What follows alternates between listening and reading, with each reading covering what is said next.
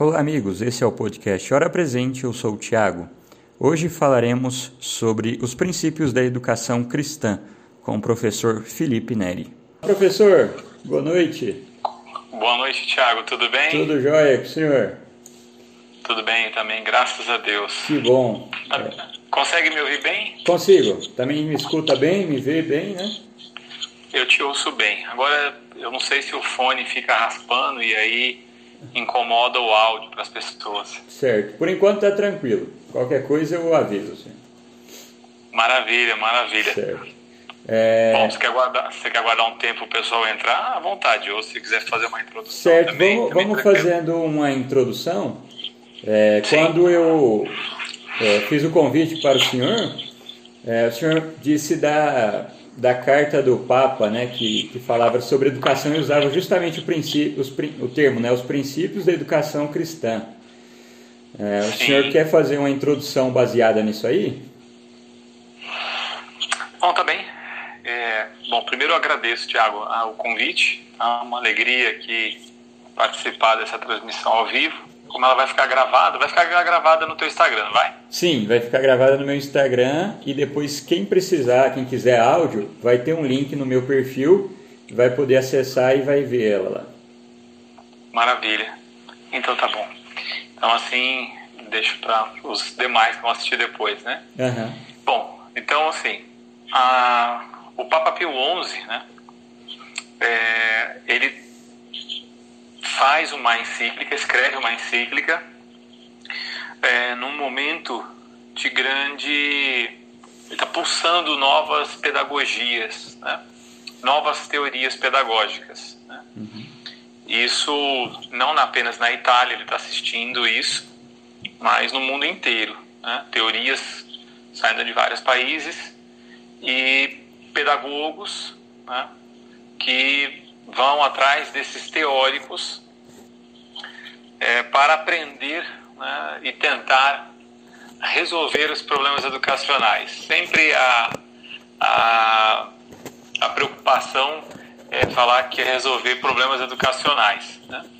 Então, é, é interessante, e de, interessante até é, pobre falar isso, uhum. é de grande valor essa encíclica e ela não está aprisionada num tempo.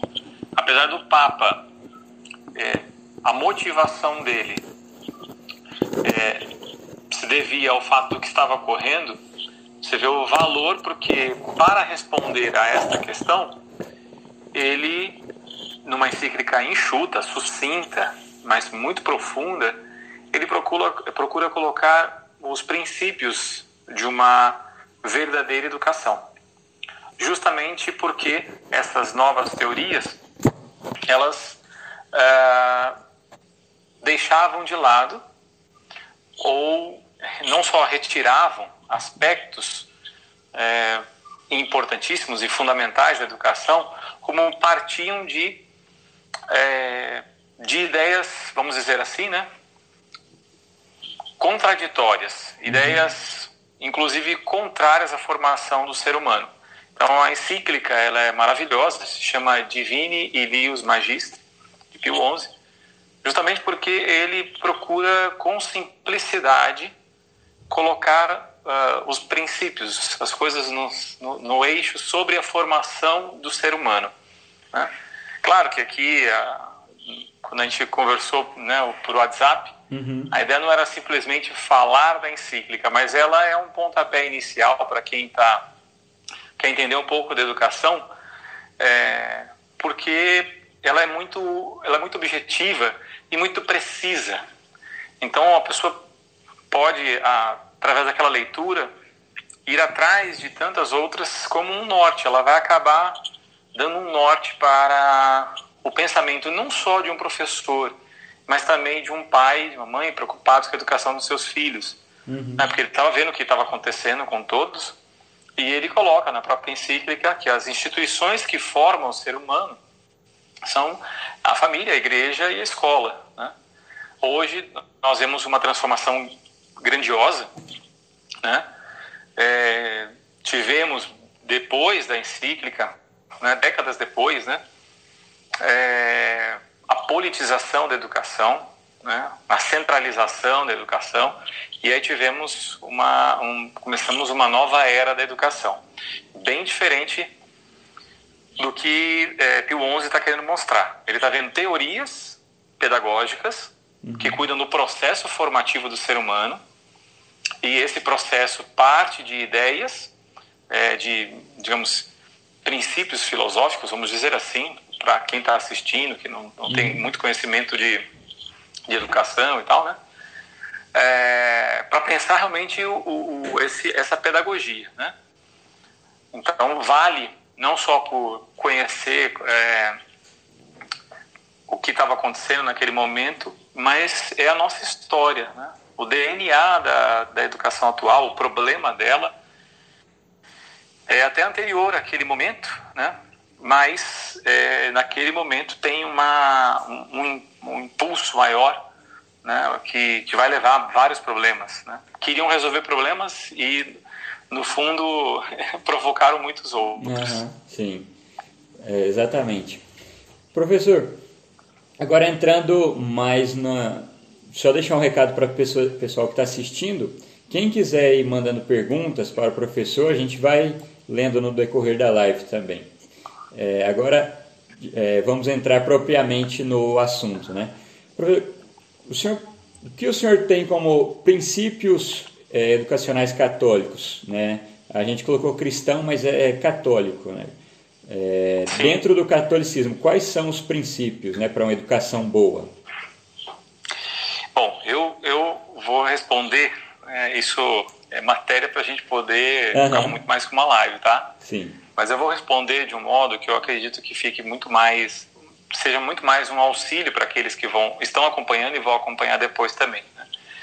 É, veja, é, a educação, né, como a gente aprende em filosofia da educação, a, filoso a educação, ela é a pedagogia, ela é uma arte subordinada à filosofia, né? E, ou seja, é, nós estamos falando o seguinte, que uma criança, um jovem, vai passando durante um certo período.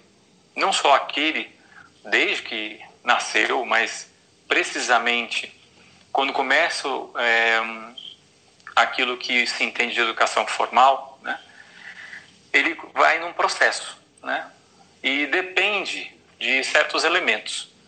Esses elementos que é, constituem a educação. Só que nós podemos falar que esses elementos têm uma parte visível e uma parte é, que não é visível. Ou seja, olha, precisa de um professor e de um aluno. Ok, então tem um professor e tem um aluno.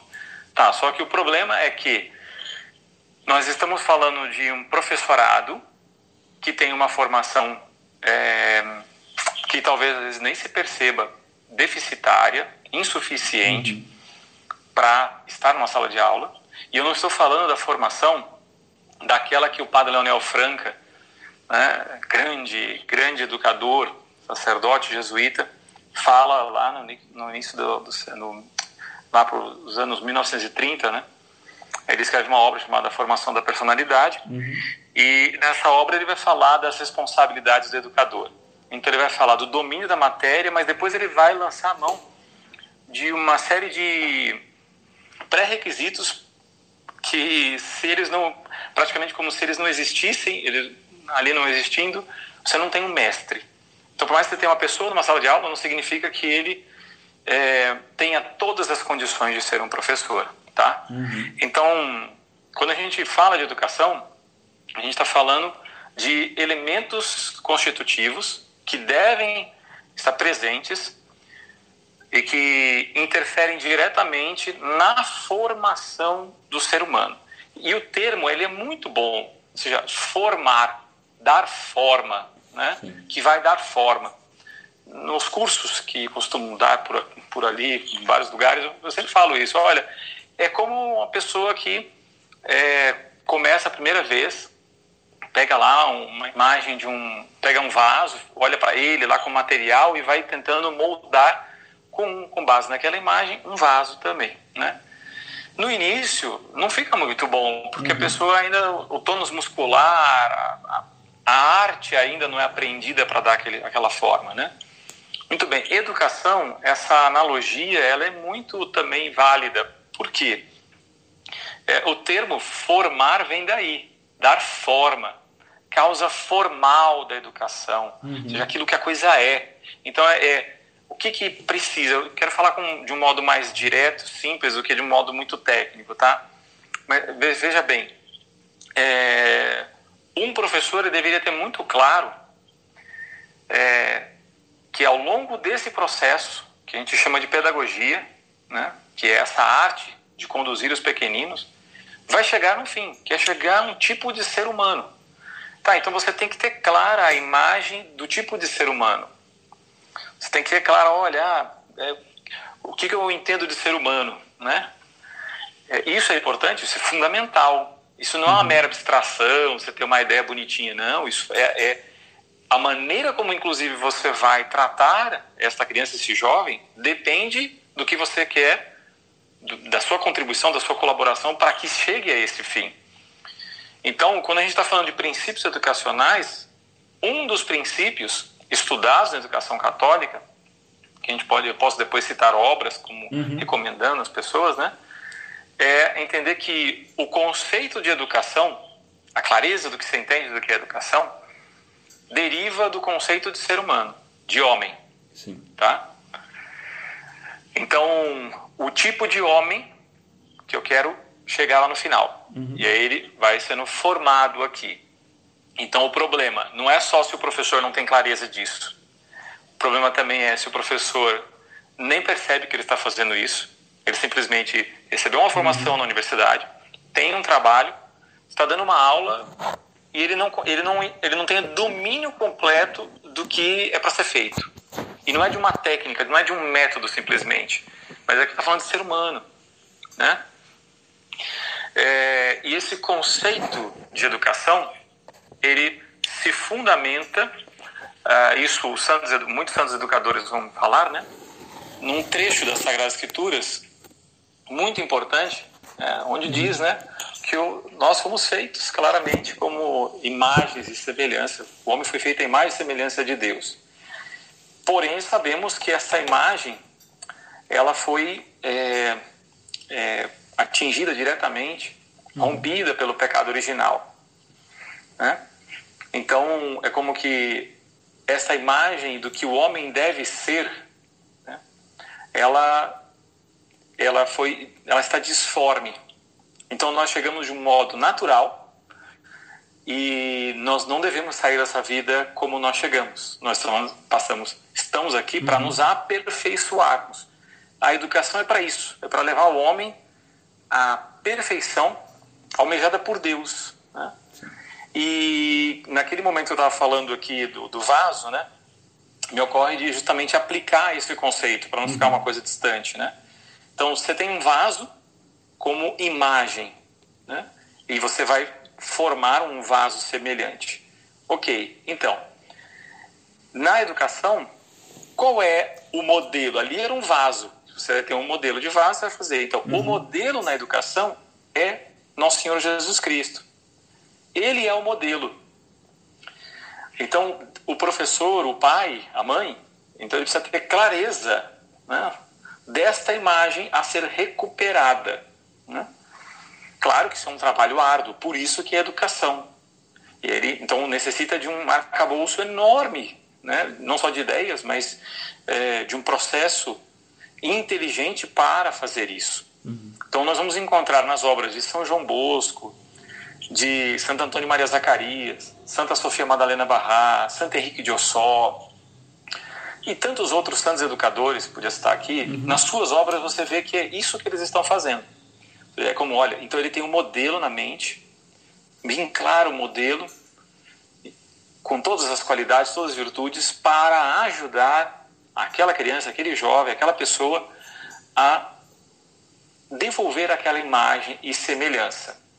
E é claro, né, a gente sabe que é, a educação não, é, ela não depende, não somente não só depende de nós, como depende muito mais de Deus. Né?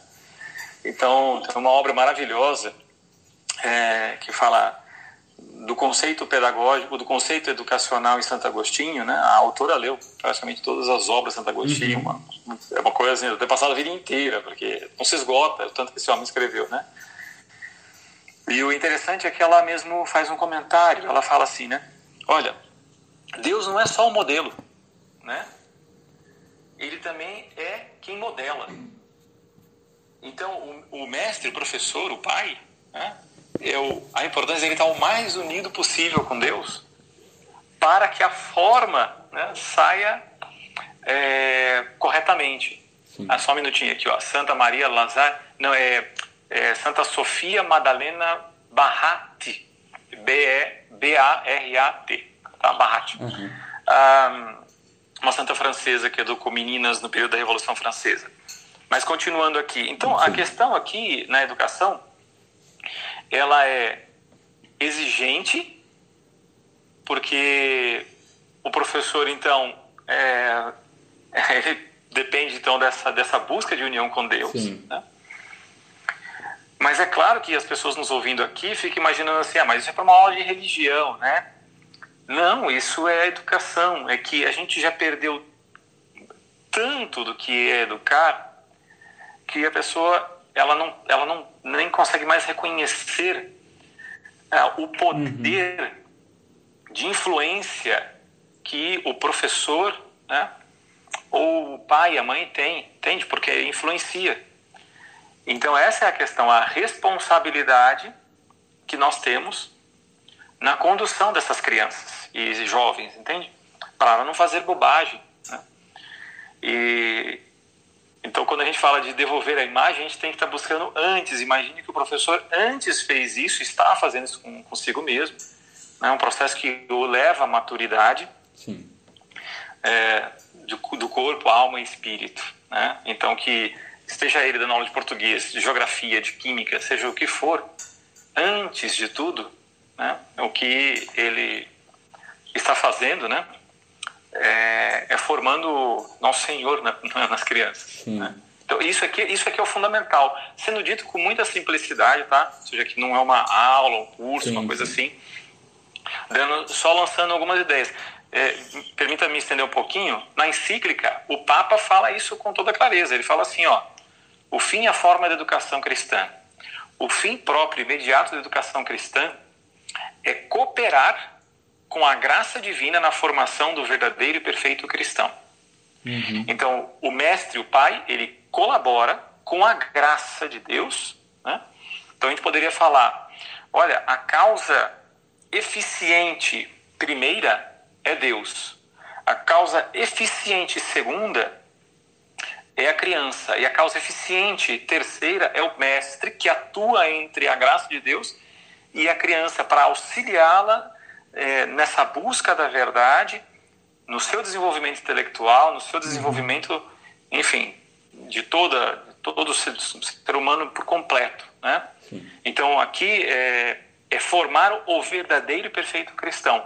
E ele embaixo fala que é fruto, esse verdadeiro cristão é fruto de uma verdadeira educação cristã, que é o homem sobrenatural, é o homem sobrenatural que pensa, julga e opera constantemente e coerentemente, segundo a sã razão, iluminada pela luz sobrenatural. Então, assim, é, a educação ela depende muito, né, do que a pessoa, do, do estudo da pessoa é, sobre a graça de Deus, né, e como como desenvolver a graça, né? uhum. né? A gente pode Sim. falar é um duplo trabalho de desenvolver a razão, tirar os obstáculos dela, a gente fala mais um pouquinho depois, e também do desenvolvimento da graça. Uhum. A encíclica se chama Divini Ilius Magistri. É só colocar Pio XI e Educação no Google. Já saiu ela. É, professor, o senhor falava dessa questão de, de, de o professor ser é, uma causa eficiente né, da educação por parte de Deus aí. É muito claro isso quando a gente vê passagens no Evangelho que Jesus se denomina a verdade, né? Eu sou o caminho, a verdade e a vida. Né? Então, é, qualquer forma de conhecimento deriva dele, né? Qualquer, qualquer, de qualquer área, né? Ele é a verdade sobre tudo, sobre todas as coisas. É, então, é, tem até a, o Hugo de São Vitor, que é alguém que propôs aí algumas, algumas é, maneiras de pedagogia, e ele diz que a forma é levar a contemplação, né? Você deve pegar os assuntos e levar essa, a criança, o, o aluno, à contemplação da verdade. Você deve fazer com que ele contemple, para saber a beleza, né? Perfeito. E olha, isso que você falou é, é um dos princípios, é um dos fundamentos da educação. Uhum. O objeto central da educação é a verdade, né? E, e a gente poderia fazer uma live de umas horas todas só sobre o tema da verdade. Uhum. Por quê?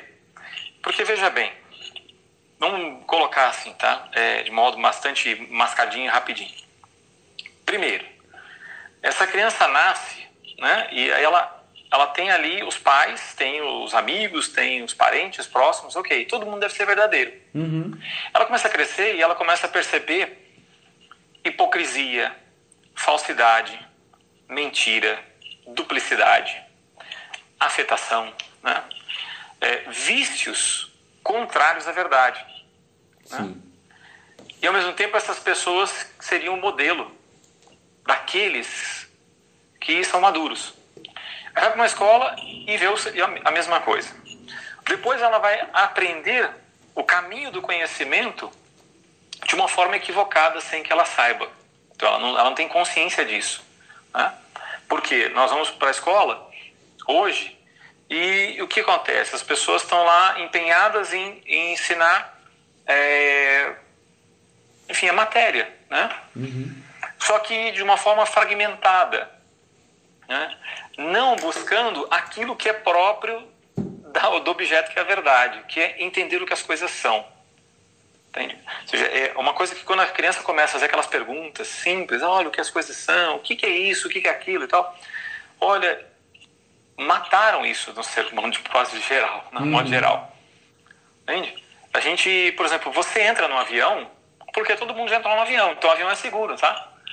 Mas assim, seria interessante saber como é que como é que levanta voo aquilo ali? Não é muito pesado, é mais pesado do que eu, eu não consigo voar. Ah, mas que coisa boba de falar isso. Para uma criança não é. Entende? Você entender o que as coisas são. Né? Uhum. Não simplesmente fazer as coisas. Não simplesmente ter habilidades. Uhum. Essa, esse buscar entender o que as coisas são está no âmago da própria natureza do ser humano. O ser humano tem desejo de conhecer as coisas. Uhum. Né? Porém, ele precisa ordenar esse caminho. Ele precisa de um auxílio. Por isso que ele precisa de pessoas maduras que ele auxilie a tirar os obstáculos é, e lhe ensinar os critérios para que ele, formando o juízo, né, ele não tenha obstáculos à inteligência. Uhum. Porque a inteligência, né, segundo São Bernardo, pode-se dizer assim, né, ela, ela depende de uma. Ela é como se ela estivesse dentro de um quarto escuro. E ela precisa. Um quarto escuro, o que precisa? De uma luz. Qual que é a luz? Né, no caso aqui, né, para a inteligência. A luz é a graça de Deus. Então, ela coloca é, luz porque é próprio para o intelecto. Inteligere, ver uhum. dentro. Para você ver as coisas profundamente, entender o que as coisas são, ir a fundo, não é fazer uma pesquisinha, uma pesquisa no Google, não. Uma coisa séria, né? Onde você passa muito tempo procurando saber o que a coisa é. é você precisa ordenar o intelecto, uhum. entende? É, e precisa ordená-lo porque você pode pensar de forma errada as coisas. Nós não somos enganados e não tomamos atitudes impulsivas e não pensamos mal das pessoas. É... Então, deveria ter tido um processo para ajudar, nos ajudar a que isso não ocorresse, né? porque são obstáculos. O pecado ele é um obstáculo à vida intelectual. Uhum. Não se percebe isso é porque é como diz São Tomás, né? ou seja, ele coloca que a ignorância é, ela é um estado onde a pessoa ela não tem, ela não, ela não percebe ela não sente falta do que ela precisaria. Ela, ela, não sabe o que ela precisaria, então ela não uhum. sente falta disso. Uhum. Então é como se meu intelecto seria mais bem desenvolvido se eu estivesse na graça de Deus. Então é como se experimente para você ver, né? Aí você pode perguntar para mim, mas o senhor faz isso? Bom, como qualquer pessoa tem minhas limitações, mas é o fato de quando a gente reconhece uma verdade, como por exemplo, é uma verdade que eu estou te vendo. Uhum. É uma verdade que eu estou sentado e eu não estou dormindo. Isso é uma verdade, entende? Né? Então, a mesma coisa, quando eu percebi ah, que o desenvolvimento da graça para a vida intelectual era importante, eu falei, não, pera lá, preciso parar tudo isso daqui, entende? É, você vai ver lá no Catecismo da Educação, Padre René falando o quê? 1917. Uhum. Um professor não pode dar aula em pecado mortal, porque é um fingimento. Então, mas por que, que tem a ver com isso daqui? Quando o Nosso Senhor também fala que Ele é a verdade. Nossa, isso é extraordinário, entende? Você entendeu que as coisas são. Aí você sai do século da mentira, todo mundo sempre mentindo. Aí você levanta a mão e ousa falar, mas isso não é verdade. Né? Uhum. É, aí as pessoas, ah, imagina, quem que é você? Verdades absolutas não existem, isso é tua opinião. Entende? Entende? Então, assim, a verdade ela é a coisa mais importante da educação. Né? Uhum. Ajudar a pessoa a profundamente ver o que as coisas são. Esse é o, é o caminho que você vai fazer com uma criança. Você vai mostrando para ela o que as coisas são. É, aquilo que o professor Jordan Bruno Renta, né, grande pedagogo argentino, ele vai mostrar né, que devemos devolver o hábito metafísico nos professores. O que, que é isso? É aprender a ordenar as coisas, ver as, a, ver as relações, ensinar as relações que, ela, que, que existem entre as coisas. Uhum. Né? Uhum. É, saber mostrar a hierarquia dos valores, a hierarquia das coisas, a proporcionalidade, né? é, o que a coisa é. Né? Então, é, são elementos né, do hábito metafísico. Uma metafísica atacada de séculos para cá, descartada. Né? Por quê? Porque queriam tirar a verdade da nossa frente. Né? Uhum. Queriam ensinar a mentira. Então é como se, olha, nós estamos num reino da mentira. Né? E uns atacando os outros. Né? Então isso, se, isso mostra que nós não estamos bem formados. Entende? A gente é, tem que ver o que, o que, realmente é a formação do ser humano, né? E se devoltar à nossa própria formação. Uhum. Professor, uma colocação. É, nós vemos aí no desenrolar da história, né, desde os filósofos né, até chegar em Nosso Senhor Jesus Cristo, um desenvolvimento é, da educação, das ideias, da filosofia, né, do conhecimento das coisas. Chegando em Nosso Senhor Jesus Cristo, o sagrado se, se se mostra, né? Até aquela passagem que quando Jesus morre, o véu do templo se rasga, né? Agora não há nada mais oculto, né? E a partir de Cristo, né? até nós vamos aí nos escolásticos, né? Nos tomistas, e nós vemos aí o, o desenvolvimento, podemos falar, multiplicou por mil o conhecimento, né? Nessa época. Então, os autores cristãos pegavam os, os filósofos pegavam ali tudo que tinha sido produzido e multiplicavam por mil de maneira que as pessoas chegaram a um nível de conhecimento incrível. Né? Então aí nós temos grandes compositores, grandes é, pessoas da literatura, grandes pessoas da política, é, grandes pessoas da filosofia, das letras, né? etc. E a partir daí, é, quando começa a haver uma ideia de que nós precisamos tirar Deus do centro da história, né? nós precisamos tornar as coisas mais materiais, devemos materializar o pensamento, é, a queda nesse cientificismo que não é prova de verdade, mas é uma lei, uma lei que não que apenas explica o que acontece e que não investiga como é que isso acontece. Não, ela só explica o que acontece. Né? Então, e aí nós vemos a, o declínio da, de toda aquele, aquela era de ouro é, para o que nós temos hoje. E vemos também o declínio da fé né? e a relativização, é o que o Bento XVI chama de a ditadura do relativismo.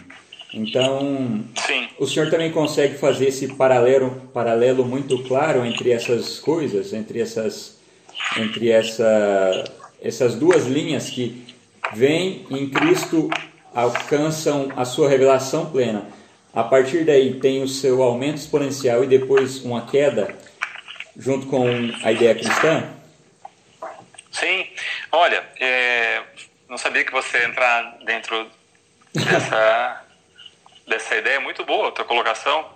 Então eu vou indicar um livro aqui. Uhum. Aí vão entender o porquê. Mas eu já falo do livro, tá? Por acaso estava aqui agora, né? Tá. Então é, tem, tem o volume 1 e 2, tá? Aqui. Martim Lutero, uhum. 1 e 2. Uhum. Da editora Bach. Né? O autor, Ricardo Garcia Viloslada. Né? O livro está em espanhol, tá? É, aqui, na página 70, uh, ah, Lutero se reconhece do partido de Oca. Guilherme de Ockham. Uhum. Ele não foi discípulo direto de Guilherme de Ockham, né? Alguns falam Ockham, né? É, ele foi aluno de Bartolomé Haroldi né?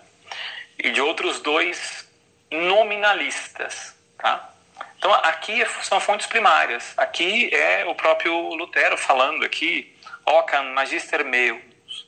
Não, olha, como ele, ele se identifica com aquela ideia do nominalismo. Uhum. É, inclusive ele chega até a falar assim, quer ver, olha, vocês vão entender por que eu estou mencionando isso.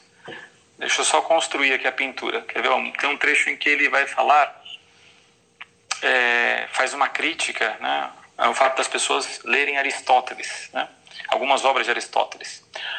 É, vou traduzindo, né? Tá. Conheço Aristóteles tão bem é, como tu a teus semelhantes.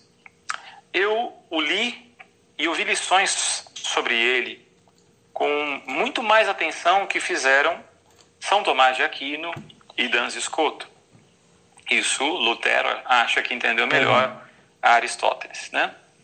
Então, ele fica aqui se vangloriando que ele entendeu, sendo que ele manda não ler né, é, a ética, uhum. que é a parte das virtudes, né? Ou seja, o Catecismo da Educação, perdão, o Catecismo da Igreja Católica fala que é, acho que o, o parágrafo 1803, se eu não me engano, fala que a vida virtuosa é esse devolver é, a semelhança de Deus através da própria virtude, né? E é justamente o que Lutero vai abandonar. Uhum. Né? Só que tem um detalhezinho aqui nessa obra que quando eu a comprei, né? Estava lendo aqui no capítulo, né? E aí eu, eu não conhecia, nunca tinha ouvido falar de um pedagogo muito próximo, dos reformadores uh, junto com Lutero, chamado Melanton. Tá? Uhum. E ele, então, é, baseado na ideia né, de Lutero, então ambos nominalistas, faz uma, é, uma, um processo formativo a partir daquela concepção, a partir daquelas ideias. E qual que era a ideia principal que o nominalismo, né, pai do declínio do que nós temos hoje em dia, começou? né? é o, o, ataque à especulação, à abstração, é, a lógica interna do que as, do que as coisas são, é, a sabedoria, a busca da sabedoria, que, que, uhum. que é o sumo da educação, é isso. Né? O homem foi feito para se unir, a dama sabedoria, diria São Bernardo Claraval. Né? Uhum. Né? Então, veja, é, vai passar por ali, né, pela reforma protestante, algo que começou com o nominalismo, mas que tinha o seu impacto social, mas ainda não tinha se expandido tanto, né? E que vai ser a origem, né, de vários distúrbios, distúrbios sociais. Vai formar o pragmatismo é, de John Dewey, uhum. é, de Peirce, né, pai do pragmatismo. Você vai ter o positivismo, você vai ter, enfim, uma série de revoluções que vieram uhum. depois disso. Então, nosso Senhor, a sabedoria se encarna, né? Essa sabedoria que São Paulo quis ensinar né, aos gregos e que eles não conseguiram entender como é que a sabedoria podia se encarnar, podia ser uma pessoa, uhum. a sabedoria, uma coisa assim estranha, né? Tal, né? E, e realmente você tem, como diria o Papa João XXIII, né? ele fala que uh, o evangelho ele foi realmente lançando os alicerces da sociedade por 13 séculos. Então você tem ali justamente o período é, que vai até mais ou menos, né, ano 1200 alguma coisa, por ali e tal, e depois você começa, por causa do nominalismo, você começa uma alteração na sociedade. Uhum. Isso vai ter um impacto, e impacto maior séculos depois, porque a educação ela vai sendo alterada sem que se tivesse noção disso. Agora ela não tem mais nada a ver do que realmente se uhum. fazia, do como, é, como era o caminho é, da sabedoria, como que como era, como é que é o processo formativo do ser humano, a conexão dos saberes, né? A lógica interna, a, o, ou seja, cada assim, as coisas com a sua gradação, né? Isso como que se perdeu, entende? E quando a gente fala de sabedoria, as pessoas acham bonitinho, acham estranho, não tem concepção. É, e que é uma questão chave. Seja, uhum. Essa é a questão, esse é o problema da educação. Esse é o, único problema da educação. Uhum. Né? É o problema da, como diria é um francês pedagogo, é, Monsignor Dipenup, ele fala, né, é, do, é, da relação entre o Deus e o homem. Né? Uhum. E Deus, que quer o, que o homem chegue à sabedoria, né? É, da perfectibilidade da sua razão e do desenvolvimento da graça, né? dessas, dessas duas coisas, né? vamos dizer assim. Então isso é alterado na sociedade, sem que se percebesse. E a educação é o centro do declínio. Né? É uhum. ali nós temos. É, você quer entender o que nós somos, você tem que ver como é que nós somos educados. É, não é só falar, ah, a pessoa tem bom caráter ou não tem mal. Não, não, não. Não é nada disso, entende? É, é, vemos assim, o, o, trabalho intencional de pessoas preparadas para o exercício do verdadeiro magistério, uhum. verdadeiro ensino, da condução do ser humano, né? por um verdadeiro amor a isso, né? porque se reconhece sendo formado e vai se dedicar ao bem das crianças. Né?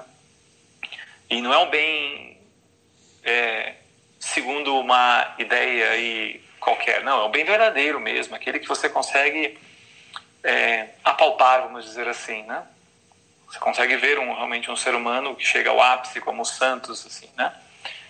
Então, eu diria, né? Você falando né, do declínio, então, Senhor, o ápice, a coisa vai e depois começa. Sim, o declínio é muito antigo. Tem gente que fala assim, ah, o declínio no Brasil começou 40 anos atrás, 60 anos atrás. Não, o declínio é de, de longa uhum, data. Né? É, nós temos aí vários abalos na uhum. educação. Ela foi adulterada, vamos dizer assim, né? Sim. Sim. É, o senhor falou um pouco do, dos professores, né, de, que já não sabem mais é, como conduzir o aluno à sabedoria. Né? E o exemplo que o senhor citou de, ah, nós entramos num avião e não nos perguntamos, mas peraí, né? não, não há esse questionamento interno. É, não só nisso, né? em todas as outras coisas. Nós não nos perguntamos por que, que, que, que eu gosto da mamãe, por que, que eu gosto do papai, né? por que, que eu não posso confiar neles, por que, que eu não posso confiar no outro, por que, que eu fiz isso, por que, que eu não fiz aquilo. Né? Das nossas próprias reações diante das situações. É, então, nós vamos pegando soluções prontas vamos dizendo que não, isso aqui é, e há alguns educadores até que dizem, né, não, nós temos que pegar isso pronto porque de, de, se demorou vários séculos para que se descobrissem isso, então nós não podemos perder mais esse tempo, temos que começar a partir daqui. Só que a partir daqui, começar do nada, é, eu não chego a, também a lugar nenhum. Né? Se eu não tenho uma base firme é, que vá me sustentar nas minhas pesquisas, nas minhas indagações, é, e, e, também um completo desmerecimento das ciências que hoje se chamam de ciências humanas, né, em detrimento das ciências é, exatas, ciências astronômicas, biológicas, etc. É uma, um desmerecimento é, das letras, das artes, etc. Né? Olha, é, o que acontece? Isso tem a ver com a verdade, né? uhum. né? Ou seja, primeira coisa, um professor. Ah, eu sou professor, tá bom. Então a gente tem que começar vendo o seguinte: eu tenho clareza do que eu estou fazendo, uhum. né? É porque quando a gente é muito jovem, está lá na faculdade, a gente não tem isso, infelizmente. Talvez a gente não, não tivemos uma boa formação familiar, enfim, fragmentação uhum. do nosso lar, né? Fizemos a faculdade, estamos lá com crianças, né? E, e não temos ciência daquilo que o padre Leonel fala de uma forma tão bonita, né? A, a, a alma da educação é a educação da alma, né? Então, você não está educando apenas um corpo, né? Você está educando uma alma. É, onde é que reside os nossos sentimentos? Né? Uhum. É, é, é, fisiológico a coisa? Uhum. Onde é que reside isso? Né? Entende? Poxa, então o ser humano tem uma alma. Ah, a alma tem órgãos internos, sentidos internos, né? Como vai dizer São Gregório Magno no início do cristianismo, né? Uhum. Desenvolver, desenvolver os sentidos internos, né? Na obra dele, As a Moralha, né? É, puxa, aí de repente você se descobre e fala assim, ah, eu não sabia que eu, como é que como é que é isso, né? É, como é que eu realmente desenvolvo inteligência, memória, né? vontade, o meu interior, ordenar o interior. Né? Educação tem tudo a ver com ordenar, ordenar as coisas, né? Então, é, o professor precisa começar olhando e falar assim, olha, eu acredito que eu tenha tido uma péssima formação nem sei se as pedagogias que me ensinaram, uhum. elas, eu não, eu não consigo compreendê-las totalmente. Será que elas não deformam o ser humano? Bem, então, assim, esse foi um processo que eu mesmo me questionei. Ou seja, eu me formei, fui dar, uma, fui dar aula numa escola, né? morava na cidade de Santos, hoje não moro mais. E morar, nasci por lá, enfim, vivi lá. E é, fui dar aula e de repente eu comecei a perceber que aquilo que eu tinha aprendido na faculdade me parecia interessante tinha alguma coisa de estranho. Entende? Ah, não pode frustrar a criança. Poxa, mas todo mundo se frustra toda hora, entendeu? Uhum. Como é que é isso, entendeu? E me parecia que o efeito era nocivo. Aí você começa a fazer questionamentos com você mesmo. Isso, quando você começa a externalizar, todo mundo quer te silenciar, né? É o fulano que está lá gritando por, por Jesus, né? Uhum. Bartimeu, né? Todo mundo quer calar a boca, tá? não quer que você chegue à verdade, né? Uhum. Falei, ah, já sei, onde é que eu vou procurar isso? Comecei a perguntar, não tinha resposta, procurei nos livros. Né? Então aí, 20 anos mais, mais de 20 anos, lendo. Com qual desejo? Olha, de cuidar da minha formação, não fazer mal às pessoas? Sabendo da, da, minha limitação, da minha miséria, né? mas cuidando disso. E, e a questão chave é claro que você vai se esbarrar com níveis de ignorância, né? que às vezes alguns colegas têm, tem. Ele, ele, imagina que a coisa, a educação é uma, é uma coisinha assim e lê um livrinho ou outro, né? Ele vai aplicar um método XYZ que lhe deram. Eu sempre fui inquieto com esse negócio de aplicar métodos. A gente fala, ah, por quê? Porque me parece assim que ele, ele te deixa engessado, uhum. né? É...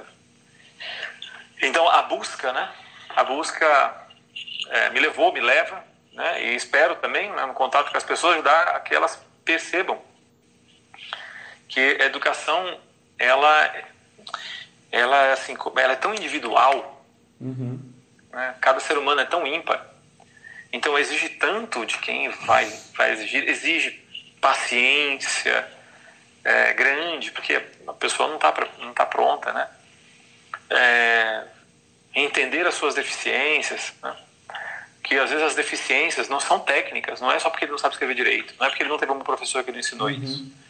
É, não é somente a família, problema familiar, um problema com colegas, é um problema ocular. Às vezes o problema é das desordens das paixões dentro do ser humano, uhum. que estão lá pululando, que ele não consegue se entender e tem a ver com o processo do desenvolvimento intelectual do ser humano. Então, entender estas coisas, né, acabam sendo, acaba, acaba sendo um caminho de você entender o que é educar. Se você me perguntasse hoje, ah, você tem clareza disso?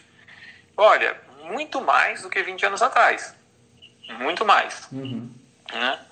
Eu até, inclusive, lamento né? muito, né, interiormente, agradeço a Deus e lamento ao mesmo tempo, porque é, tenho já quatro filhos, né? Então, é, você vai educando no início, dando o melhor de si, tentando dar o melhor de si, mas você hoje vê assim, ah, falhei bastante, né? Uhum. É, ah, mas é normal, relaxa, professor. É, não, não, se trata disso, né? Se trata de ver o seguinte: o meu erro não é com coisas que eu fiz, com coisas que eu deixei de fazer, não para ele, que eu deixei de fazer dentro de mim. Uhum. Então isso afetou diretamente a educação das crianças e diretamente de todos aqueles que têm um contato, né? Então, eu vejo com um modo de ser, né? Ou seja, quando eu olho para trás, vejo, ah, puxa, como eu era impaciente, né?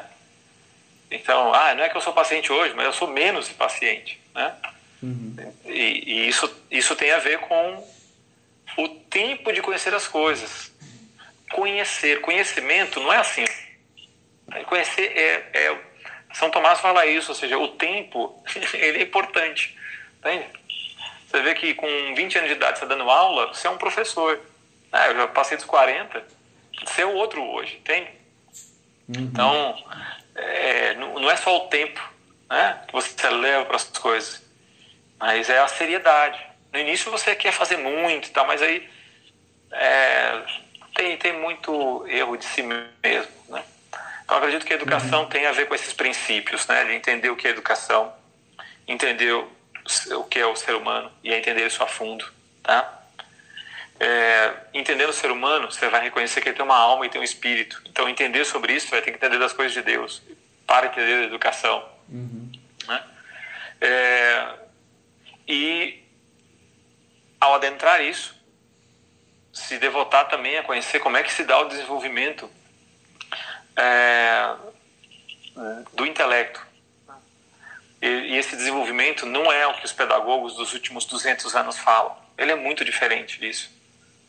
Você tem que recorrer a autores antigos. Né? Inclusive, né, tem aqui, não sei se vai dar para enxergar, um livrinho aqui, é, Pedagogos e Pedagogia do Catolicismo, uhum. né? é de um francês, né, Rouvre. Isso aqui não tem é, em livraria, isso aqui é só selo virtual. Né? No início da obra, né, é, ele vai orientar a pessoa a a tirar já assim, quer dizer, ele não fala desse modo, mas acaba sendo para nós, né, um grande auxílio de tirar um, um, erro, um erro da nossa cabeça, né, que é primeiro entender que a educação ela é uma matéria do passado. Então, como você não tem como abandonar o passado, não, o pessoal fala de pensar daqui para frente, educação, é, isso, é, isso, isso é um dos primeiros erros da educação. É para você não ir aos antigos, uhum. você ser um arrogante, né? E esquecer que tem que a relação que existe com é, desses princípios que alicerçam a educação. Ele chega a falar assim, quer ver, ó? É, ciências do espírito são aquelas que abarcam o homem como um todo, né? Isso conforme pensa Aristóteles, Agostinho, né? E para esses setores que abarcam as ciências do espírito, né? É, e que vão se ocupar da vida intelectual, moral, religiosa do homem, né? a expressão o presente é filho do passado é uma verdadeira e rigorosa é, é, é, uma verdade rigorosamente científica. Né? Então assim não existe isso. O presente sem o passado é vão. Consiste no temporal, no local, no atual, no novo, no superficial, no unilateral. Então você tem que ir ao passado, você tem que ir até a história da educação. Você tem que percorrer a história da educação. Para você ver que, puxa, olha, é, a, o meu processo está deficitário. Né? Uhum. E começar realmente uma autoeducação, né? em prol, claro, né? dos outros que a gente vai servir. Porque, no fundo, todos somos chamados a educar. Né? Porque a gente tem filhos, né? sobrinhos, algum parente, algum amigo, tudo acaba sendo um, uma maneira de é, de formar. a gente está fazendo isso, uhum. né? consciente uhum. ou não, né? Está deformando, né? Ou está formando, né? Sim. Eu não sei o tempo da live, porque a live geralmente são, são uma hora, né? De repente está avançando aí. É, é, ela tem um limite de uma hora, falta aí 10 minutos. Veja quando a conversa é boa, né? Falta aí 10 minutos para encerrar essa live. Eu tô falando né? porque. Mas... Eu tô falando porque de repente tem perguntas, eu não estava é, olhando o chat. Sim, né? sim. É, e aí eu voltei aqui para fazer essa pergunta para o senhor. É, na escola, é, estou a aprender sobre o bem e o mal, justiça e injustiça. na matéria de filosofia. Como me preparar melhor? E aí existe aqui uma segunda pergunta da Thaís, que é, existe virtudes sem passar pela fé é, no ensino da verdade? Essas duas perguntas aí. Ok, então tá bom.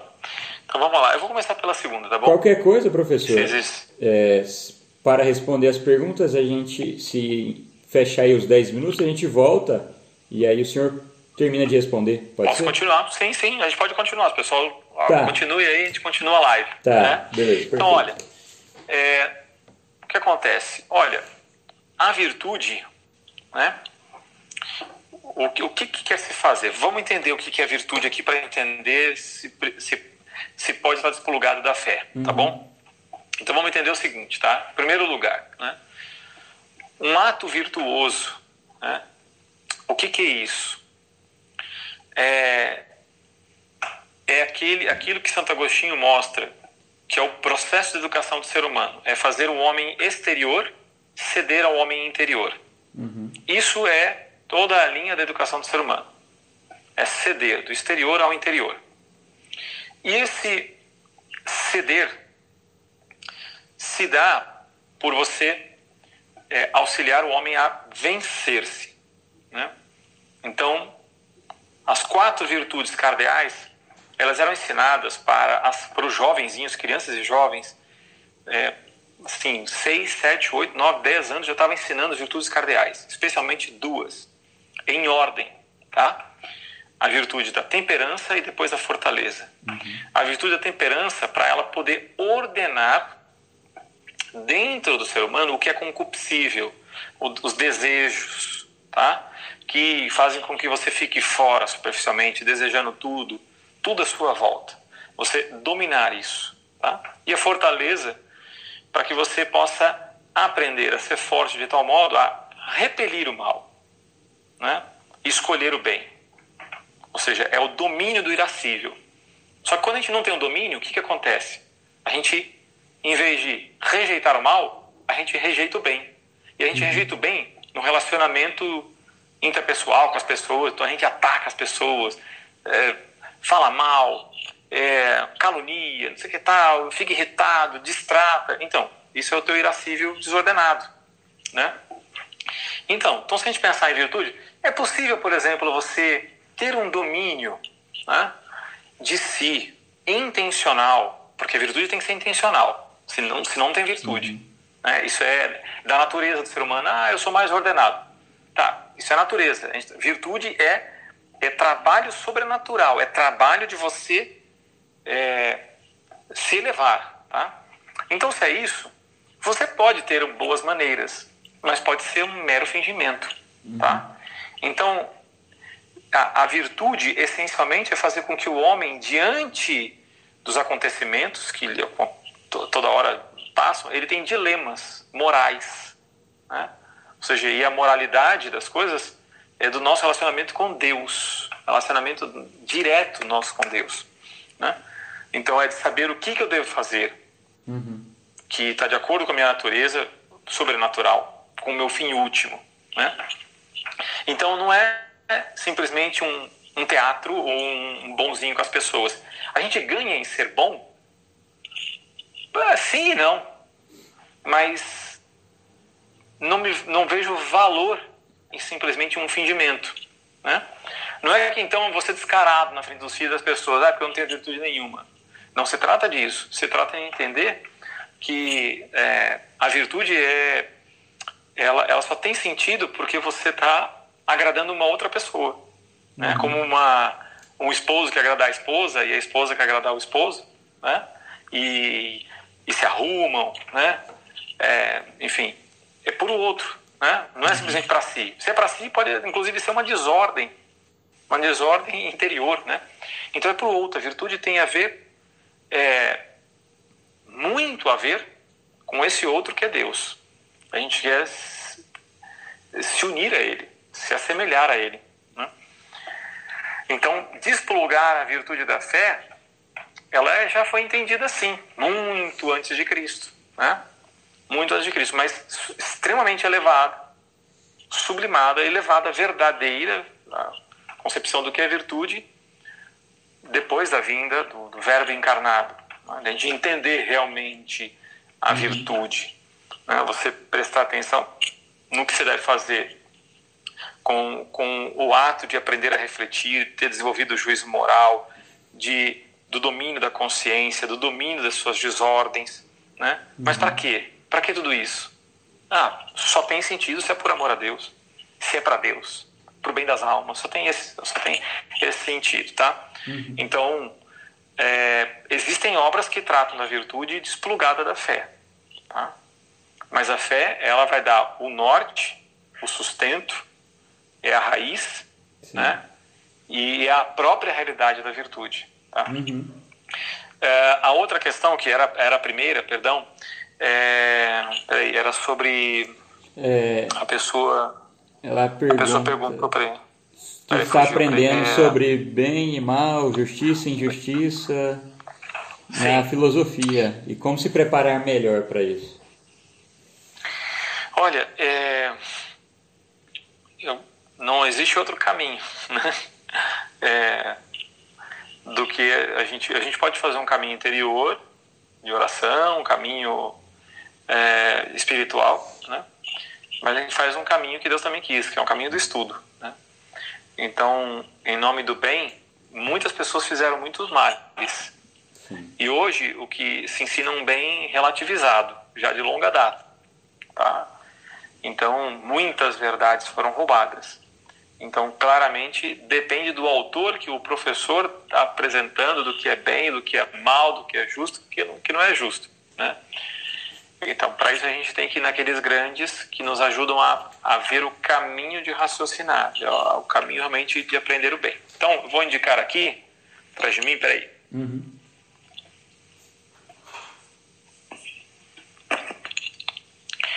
Aqui tem volume 1 e 2, tá? Iniciação à Filosofia de São Tomás de Aquino, tá? Uhum. É, do Gardeio, tá? É, aqui, aqui é a introdução, lógica e cosmologia, esse outro é da psicologia e da metafísica, que é o, o volume o volume 2, tá? Uhum. Vou indicar, são obras densas, né, de filosofia verdadeira, né? É... Ah, aqui também, bom, mas aqui está em outra língua. Aqui, tem aqui em cima, peraí. Ah, ah. Aqui Cornélio Fa, Fabro, uhum. né? É, Para quem, enfim, entende italiano, né? Introduzione al problema teológico, opere complete, é, de Cornélio Fabro. Né? Estão é, indicando obras que, de fato, vão ajudar você a, a entender o que é o bem verdadeiro, né? Que é o mal, que é a justiça, né? Só que são obras de filosofia. E não é filosofia dos autores, né? É filosofia mesmo. E esse é o problema, que a gente, quando a gente se depara e vai começar a ler, ai, nossa, eu nunca tinha pensado sobre o problema da verdade. O que, uhum. que é uhum. verdade, né? Sim. E aí começa a doer a cabeça. Sim. Você, eu pensava que era uma coisinha simples. Ah, é você evidenciar que as coisas existem. Ah, será que é só isso? É, é assim que William James, né? uhum. né? É, de uma concepção equivocada do que é verdade vai apresentar, né? É, você tem vários autores falando sobre bem justiça, sobre, né, sobre essas ideias, e que levaram a, a problemas sérios. Né? Então, a gente precisa aprender com os grandes né, o caminho né, para poder aprender a pensar. Sim, sim. É, vamos agora encerrar essa live e vamos começar outra. Então, você que está aí, mantenha-se aí e já entra novamente, que aí a gente dá continuidade. Olá, professor, voltamos. Isso. Pessoal, vocês que, que deixaram perguntas aí na, na live anterior, por favor, e que não foram respondidas, por favor, enviem novamente para que nós possamos é, passar para o professor, para que ele responda, certo? Então, havia muitas questões, professor, de pessoas que falaram sobre a educação e a escola, né? Algumas pessoas questionando a obrigatoriedade da escola, outras perguntando como manter o ensino cristão e o filho na escola, né? Algo que atrapalha alguns pais. E outros ainda perguntando dicas de como começar uma escola católica, né?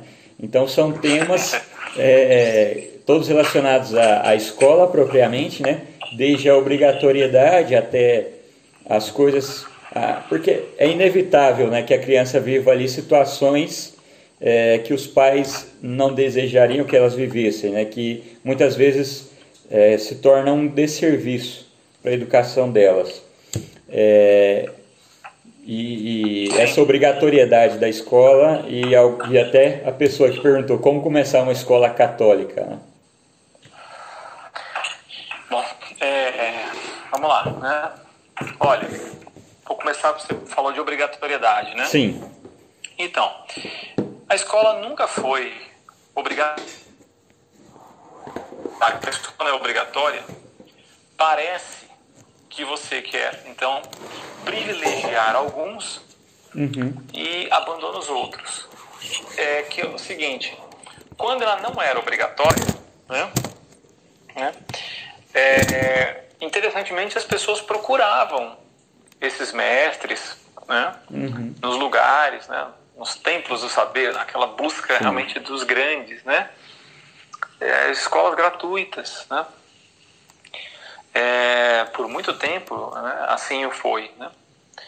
E, e com a obrigatoriedade, o que ocorre é que você teve uma padronização, uma uniformização. Ah, mas quando você tem que pensar num, num Estado, numa sociedade, você tem que ter uma, um certo uhum. padrão. É, até poderia, com muitos cuidados, né? mas sabendo que provavelmente ia levar para o declínio. Entende? É, mas o, o, problema é justamente isso, porque quando você investe né, um Estado de poder pensar a educação para os demais, o problema é quem é que vem chega ao poder. Né? Uhum. E esse é o problema do declínio da educação. Aqueles que chegaram foram alterando a formação dos professores, o material né, que os professores vão utilizar com os alunos, a grade curricular, e, e isso tem, teve, tem é, problemas sérios, né?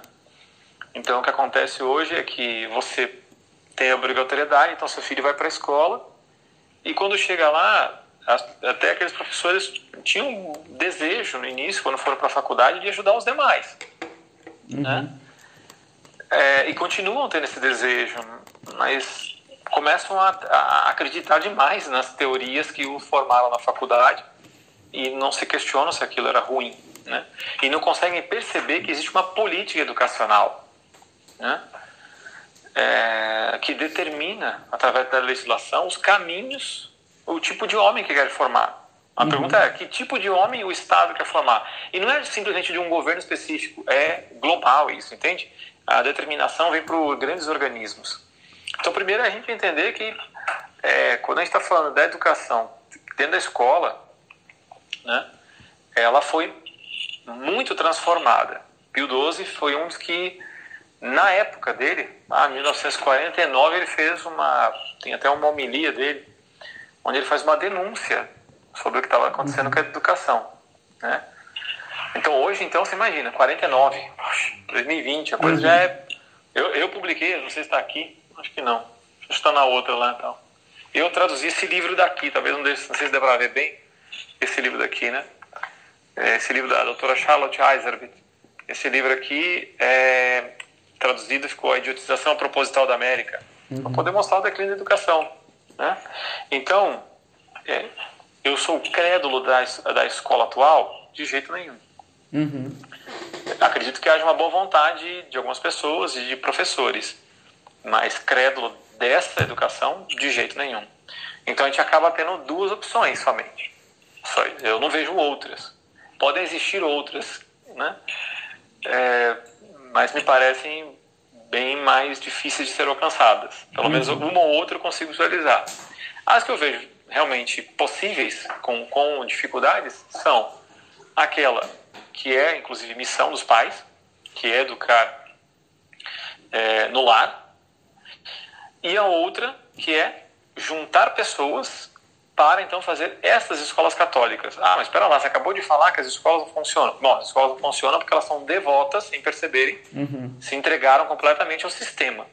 É possível estar dentro do sistema e não só não pensar do mesmo modo, é possível fazer um trabalho né, dentro do sistema hum, é, sem segui-lo? Com certeza. Com toda certeza é possível fazer isso. Difícil? Com certeza é difícil. Mas é, eu, é o que eu tenho tentado fazer, ajudar as pessoas a pensar isso, né? Uhum. Juntar as pessoas para fazer isso que a pessoa perguntou, de verdadeiras escolas católicas, com base naquilo que a educação católica sempre ensinou e que é perene, não está presa num tempo, num lugar, com certas pessoas, não é? Ela tem esses princípios perenes, ou seja, é para sempre, né? É, então é o caminho. Ah, e se a gente fosse pensar na educação, você se tornar secretário de educação, né? É, aí eu já não acredito. não acredito, eu não acredito no sistema. Uhum. Porque você teria que você teria que mudar completamente a legislação, né? E você fica muito preso a, ao que ali está, né?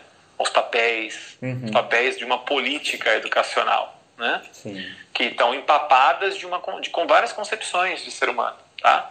Aqui tem uma outra, tem outras estantes aqui de, de livros e ali tem uma parte só de livros que eu falo para os meus filhos que são patologia, né? Então são os pedagogos que eu estudei por minha conta pra, para entender o erro de raciocínio deles. E boa parte são livros que eu consegui, livros do MEC, né? uhum. né? É, Fernando de Azevedo é, e, e, tantos da sua, da, sua, da sua época também, né? E ver o que eles pensaram, como eles erraram, né? Ah, eu não fico ali analisando se intencionalidade, se era de propósito ou não. Uhum. Eu vejo objetivamente. A gente fala, olha, essa política educacional tem um efeito, né? tem um prejuízo, porque o raciocínio está fundamentado em é, equívocos. Então vai dar errado. Entende? Então por isso que eu não penso no Estado, não penso na rede pública, coisa assim. Infelizmente, eu trabalhei, né? eu trabalhei, até gostaria de tentar ajudar, mas é, eu não sou essa pessoa, então eu não consigo imaginar. Eu acho que uma pessoa precisaria ter uhum. esse chamado de Deus a estar ali e pensar de como fazer isso. Não sou eu. Né? Então eu me devoto a ajudar as pessoas a fazer núcleos de estudo com o objetivo de, dentro do cenário atual, fazer escolas verdadeiras. Né? A gente tem agora um cenário bem complicado que está se formando, né? Sim. É um cenário que, por exemplo, eu tive notícias agora de crianças que, por conta de não estar tá podendo ir para a escola, então é, o decreto está lá falando que a criança vai ter que ficar aquele período de aula na frente de uma tela de computador. Uhum. Então, seja quatro horas, alguma coisa assim, um pouco mais, na frente do computador, assistindo aula. Né? Olha, isso aí tem impactos que você vê que assim, ah, vamos resolver o problema, não dá para ir na escola, então vamos fazer ele assistir a aula do professor. Então, isso é para resolver isso, né? Para poder cumprir o ano letivo e poder uhum. chegar no final do ano e não precisar se estender e ter um colapso. É, só que não parou para pensar em todos os efeitos, e são vários que a gente poderia pensar, é isso que falta as pessoas pensarem um pouco, entende? Uhum. Efeito ocular, auditivo, físico, né? É, estão dentro o tempo todo dentro de casa, qual é o efeito que, que possa ter a longo prazo né? É, é, é no sentimento, nas emoções dessas crianças, né? É, que depois, inclusive, vão sentir o apelativo de ficar mais na tela, né? vão ficar mais passivos, mais irritados, mais cansados, mais fragmentados, é, vão empobrecer na sua, sua, forma de raciocinar, uhum. porque a tela faz isso. Entende? Existem estudos sobre isso. Entende? Então você vê que, ah, vamos resolver o problema. Então, na verdade, não é resolver o problema. Vai gerar mais problema, vai, você vai massificar. Entende? Você, é mais que obrigatório isso daí é, é, se ir para a escola já tinham alguns problemas, agora é o modo perfeito de padronizar. Porque dentro uhum. da escola, por mais que você mandou um, profe um professor, passou para uma universidade, e ficou empapado daquelas ideias equivocadas e passa para uma criança, ali na tela não. Na tela você pode fazer, é, verificar até melhor isso daqui. Você tem instrumentos para poder verificar é, é, o, o, grau que ele assimilou daqueles uhum. erros. Então, você imagina como realmente a educação é uma coisa séria, entende? Então, ah, como, como ajudar as pessoas? A gente pode falar um pouco mais adiante aqui, eu não sei se tem outras perguntas. Depois Sim. eu respondo essa, que é uhum. muito longa, essa de como, como é o caminho para fazer uma escola assim, uhum. É, teve uma pessoa que perguntou sobre a obrigatoriedade da, do, da criança começar a ir para a escola aos quatro anos. É, e, Sim. E eu gostaria que o senhor também completasse, é, o senhor falou do, do homeschool, é, dentro de casa, né, a partir de que idade é, começar a introduzir assim assuntos mais mais complexos, né, digamos assim, para a criança, né? Porque, claro, o homeschool começa desde sempre, né? Vai ensina isso aqui, ó, isso aqui serve para isso, dá o veio daqui, pá, né? Isso aqui, se você colocar um, aqui é um, colocar mais um, vira dois, etc. É, agora, o que o senhor acha dessa obrigatoriedade das escolas aos quatro anos e é, quando começar esses temas mais complexos? Qual é a idade certa, tanto na escola quanto no, em casa, né? Olha, então vamos lá, vamos, aqui, aqui é uma outra questão valiosíssima, tá? Uhum. Para a gente poder conversar sobre educação, tá? Então, é, simplesmente dando algumas ideias aqui, uns acham interessantes, outros concordam sem nem pensar, uhum. porque comentei, outros não gostam. Então, a questão não está no gosto, né? quando a gente fala sobre ideias, sobre verdade, sobre buscar isso, né? sobre impressões. Uhum. Então, o que, que eu posso recomendar? Tá? Em primeiro lugar, é um caminho, um caminho de estudo. Né? É um caminho de entender esse processo de declínio da educação. Tá? Por que, que ele é importante fazer isso? Porque aí você vai chegar a uma resposta lá na frente assim, olha, por que, que as crianças estão entrando com 4 anos de idade numa escola. Elas precisam entrar com 4 anos numa escola? Né? É, faz bem para elas?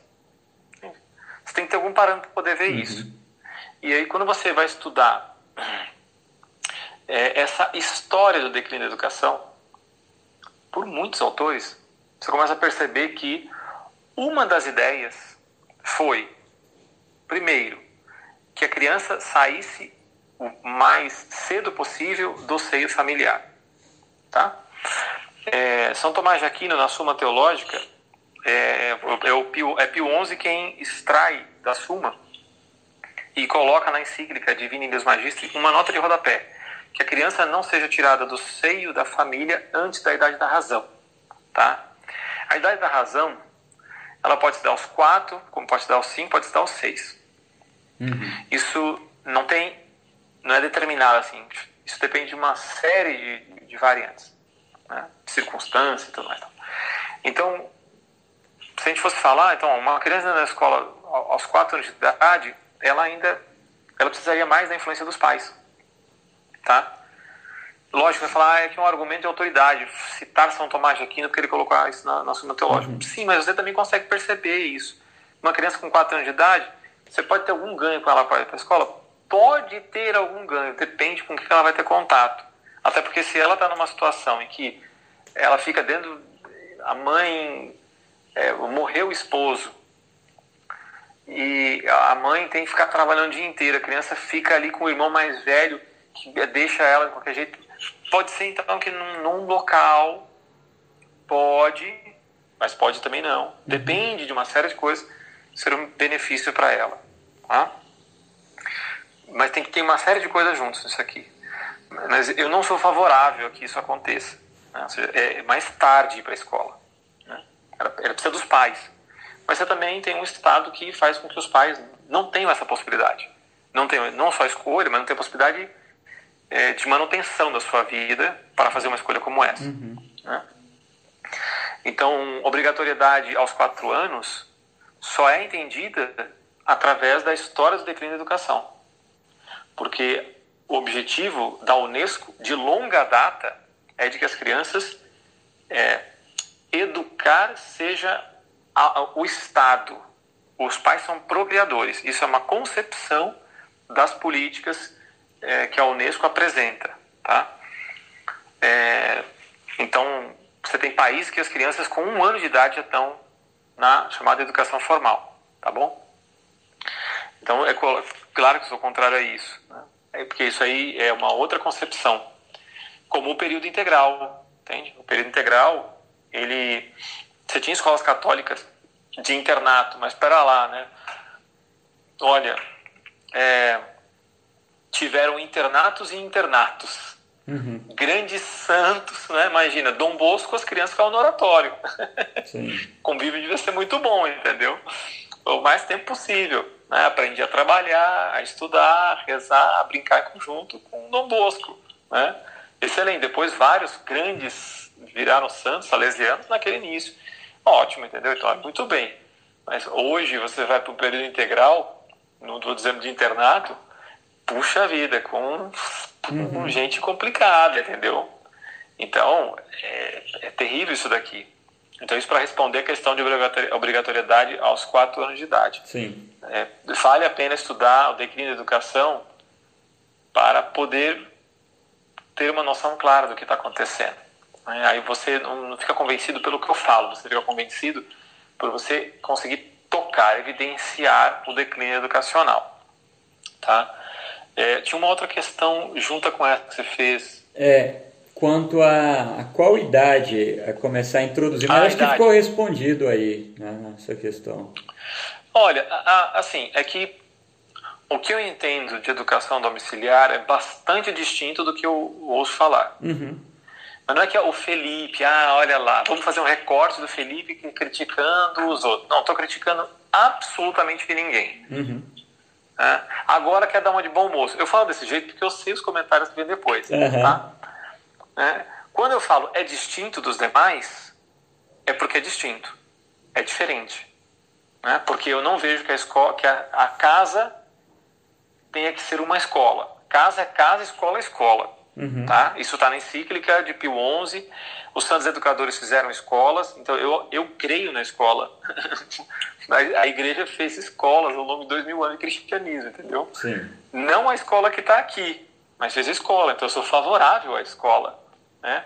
Ela tem, eu recomendo uma obra aqui, vai, publicada lá pelo pessoal da, da Eclésia, eles têm um selo chamado Kyrion, A Inveja dos Anjos. Né? Então, vai lá, é, são fontes primárias das escolas, escolas monásticas e catedralícias. Ou seja, de, de longa data a coisa. Vai ver, uhum. tinha escolas. Né? Quem eram aqueles mestres? Então a escola, eu vejo ela com a importância gravitacional, uma coisa, tá? Só que os nossos tempos não são aqueles. Uhum. Né? Então os pais acabam assumindo muito mais, né? E aí o que acontece é o seguinte, que Aí de repente eu vou pegar e vou ensinar para o meu filho. Vamos lá, então vou mostrar qual, onde é que está a distinção da minha forma de pensar. Uhum. Né? Eu vou pegar as matérias que uma criança tem no primeiro ano do ensino fundamental 1, 6 aninhos de idade. Né? Eu vou ensinar que nem na escola dentro de casa. Ah, eu sou completamente contra isso. 100%. Por uhum. quê? Porque essa escola segue o sistema da política educacional. Sim. Então eu sei que o currículo deles está equivocado. Tá? Nem eu seguia. eu não sigo.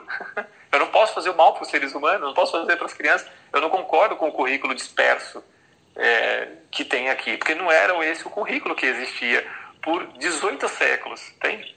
Não tem a ver com trivium, com quadrivium isso aí, entendeu? Uhum. Existe meio de fazer, é, dentro dessa legislação, fazer uma escola, vamos dizer, oculta, tá? Então, imagine em casa fazer isso. Então, eu não vou, uma criança de 6 anos de idade, é, vamos dar três aulas de. Vamos lá, peraí. Seis aulas de português, seis aulas de matemática, é, duas ou três de geografia, duas de ciências. Eu não vou fazer isso com os meus filhos. Uhum. Isso, é, isso é impensável fazer assim, porque não é assim que se ensina, entende? Então, transformar o lar numa escola não dá, entendeu? Aí, um segundo ponto, né? É o tempo de estudo. Olha, a escola tem lá o prazo de 5 horas, até mais tempo tal. Olha, o tempo de estudo na antiguidade era de 3, 4 horas no máximo, era 3 horas, entendeu? E mesmo assim, estudo era uma outra coisa, uhum. né? Então, para poder fazer isso dentro de casa, precisa de, uma, de, de outros vários elementos que tem que estar presente para fazer isso. Ah, então eu vou pegar um currículo do século XVI. O século XVI já é declínio educacional. Ainda que existiam sãs educadores respondendo as situações, ok. Só que se você pegar o currículo que está lá, chamando de currículo clássico, não é o currículo clássico do século XII. Uhum. Não é. Tá? É, Lutero estudou um currículo clássico. Tá? O Melanchthon fez um currículo clássico. Totalmente desplugado da essência do que era realmente aquela verdadeira educação. Tá? Então, o meu foco principal, meus estudos, foi continua até o momento, né, e esse é o caminho que eu estou percorrendo, né, é, que vi na educação católica, a questão do professor, do educador, do mestre. Né? Então, depende dele. Então, como depende dele, é, o pai, a questão não é o material que ele tem em mãos, a questão é ele, né? é o que ele vai transmitir da sua própria vida. Né? o padre Leonel Franca, não sei se está aqui o livro, deixa eu ver. Não, não está aqui não. Ah, Velho dos Anjos estava aqui, depois até, posso até citar um trecho. Mas a formação da personalidade tem um trecho em que o, o padre Leonel fala assim, né? É, não ensinará caráteres fortes, enérgicos, íntegros, senão quem, a preço de muito esforço, é, dominou a si mesmo pela liberdade das virtudes sob a tirania das paixões. Né? Uhum. Então você vê, o Padre Leonel tinha muito claro na década de 30 que a coisa é o professor, a coisa é a pessoa que vai estar ensinando. Né? E, então, como depende do, desse, dessa pessoa e depende do pai, né, também aqui, então a questão não é o material. Uhum. Né? Vai ficar mais visível. Eu, eu costumo dar um exemplo é, vão entender muito bem. Né?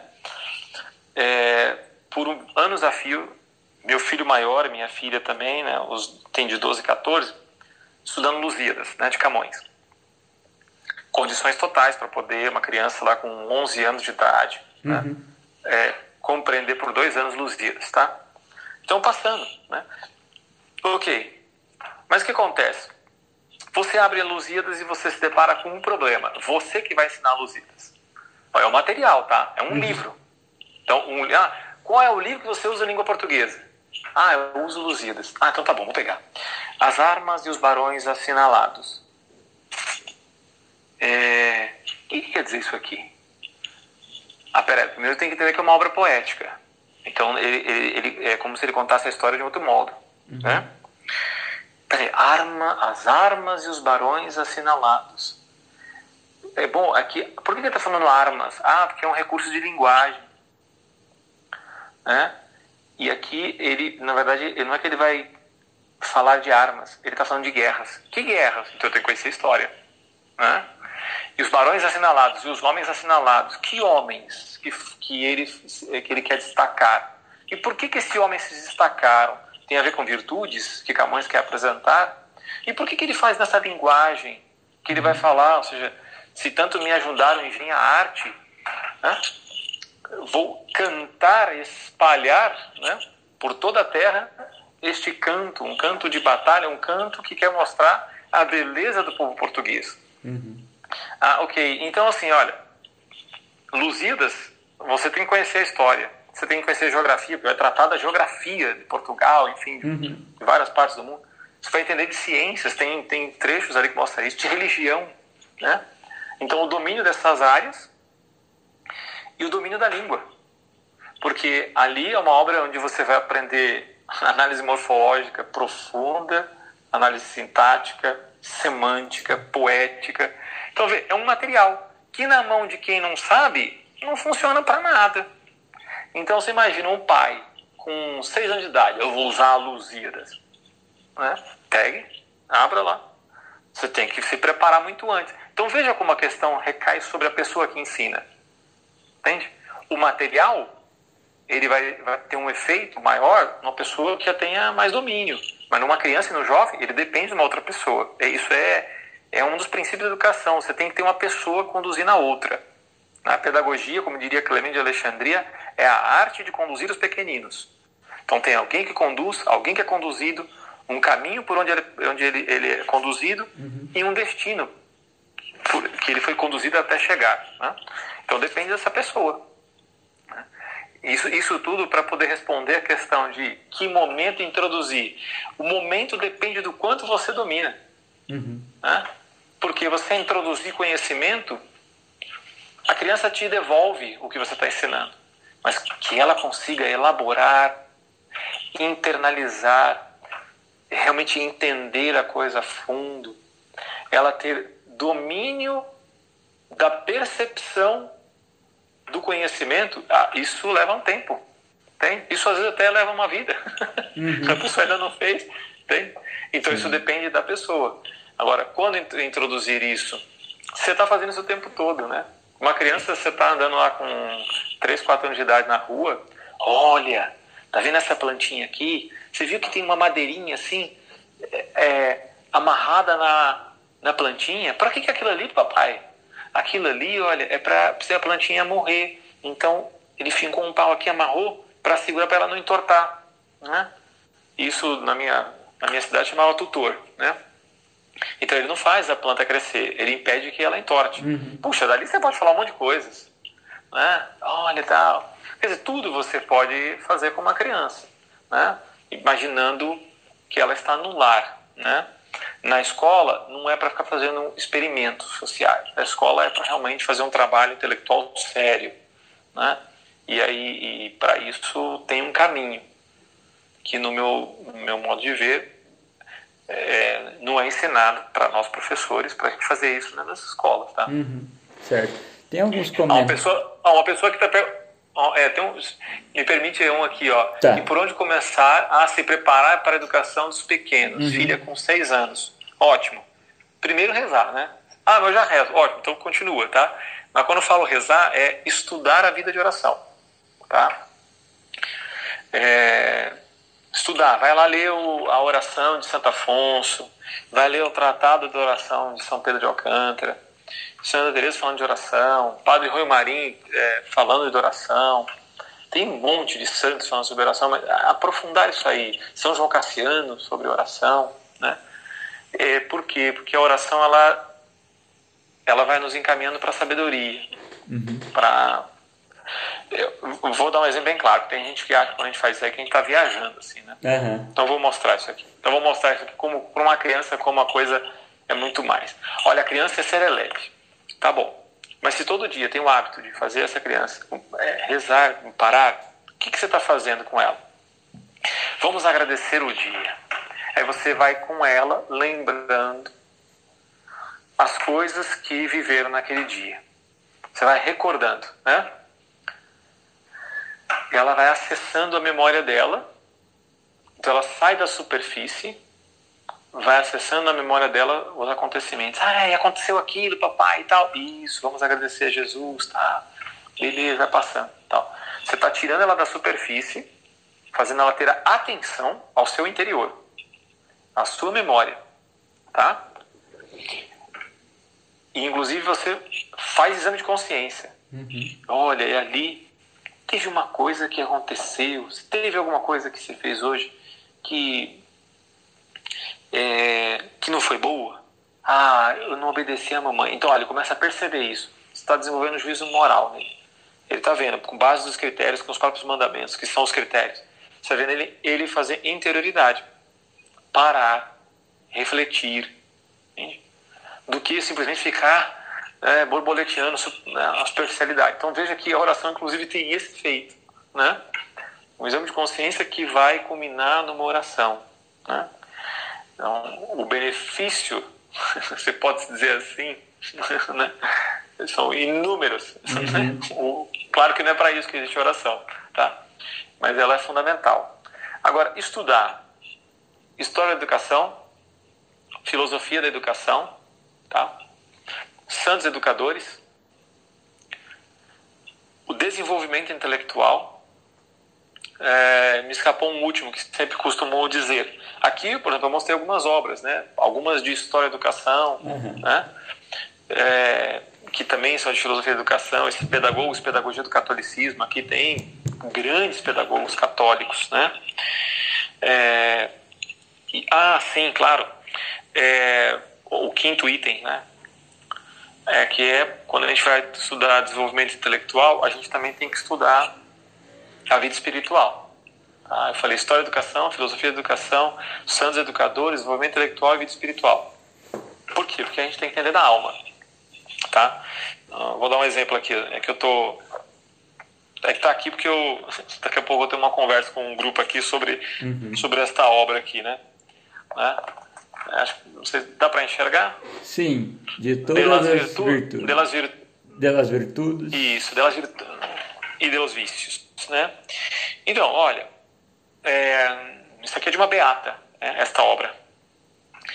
E aí você vai entender profundamente, né, como é que funciona as desordens dentro de nós, né? como é que os vícios podem se desenvolver uhum. e não devem se desenvolver e como eles nos atrapalham, né? como os pais devem perceber isso para ajudar seus filhos. Olha, isso é falado por tantos santos. Né?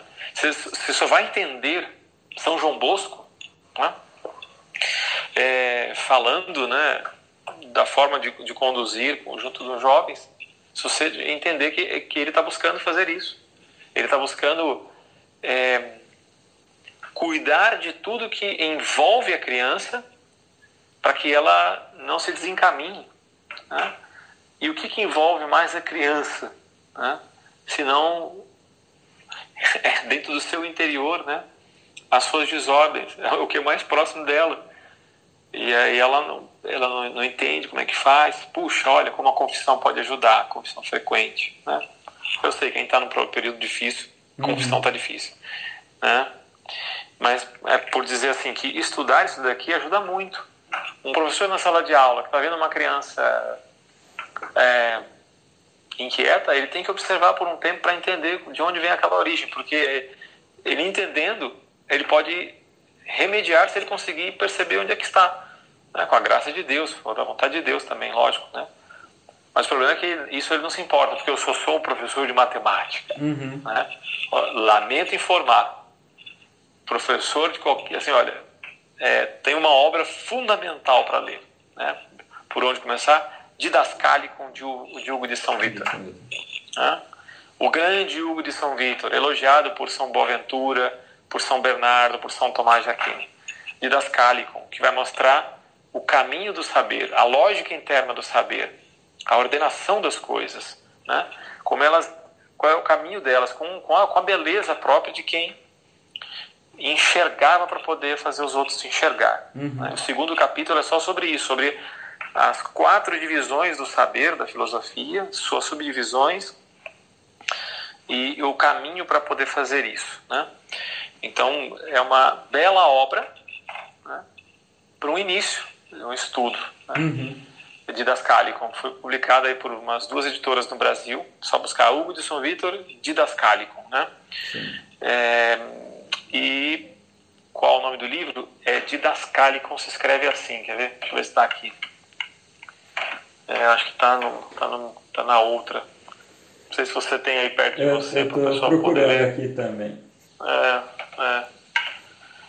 Bom, não está aqui. Bom, tem uma belíssima que pode encontrar. Ah, um site para você. Isso, a pessoa escreveu direitinho aqui, ó. Didascalicon.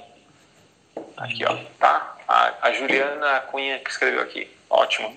Olha, procure, procure um site chamado cristianismo.org.br, tá?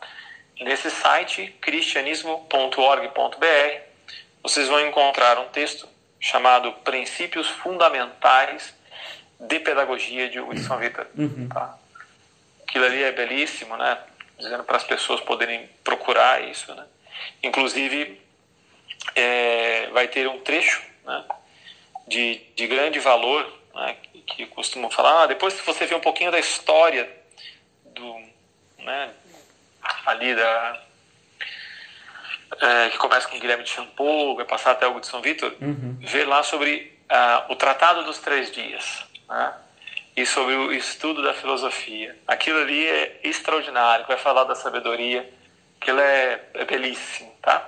Então fica aqui uma dica para as pessoas para poder é, estudar história da educação, filosofia da educação ali juntos. Hugo de São Vitor, isso mesmo. Uhum.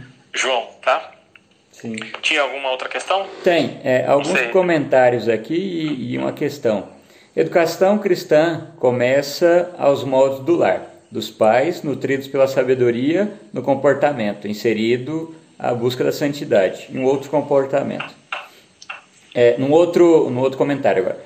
Hoje existem os berçários, em que as crianças antes dos dois anos já estão fora de casa acostumadas mais às cuidadoras do que os pais. Isso é lamentável. É, há um ano na escola é criar robô, professor e ainda mais nas escolas de hoje. É... E aí é uma pergunta aqui agora.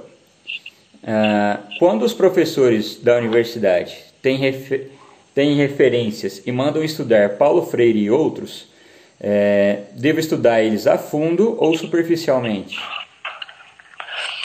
Olha, é, eu vou dar um exemplo que passou uhum. na minha vida, tá? Eu na faculdade eu é, tive que estudar muito Jean Piaget, mas eu não tinha instrumentos na época para poder ver se o que eu estava sendo ensinado na faculdade era bom ou não. E para piorar, minha professora era muito boa pessoa. Né? Ela era uma pessoa muito empática, uhum. é, lembro com o carinho dela, gostava bastante dela. Né?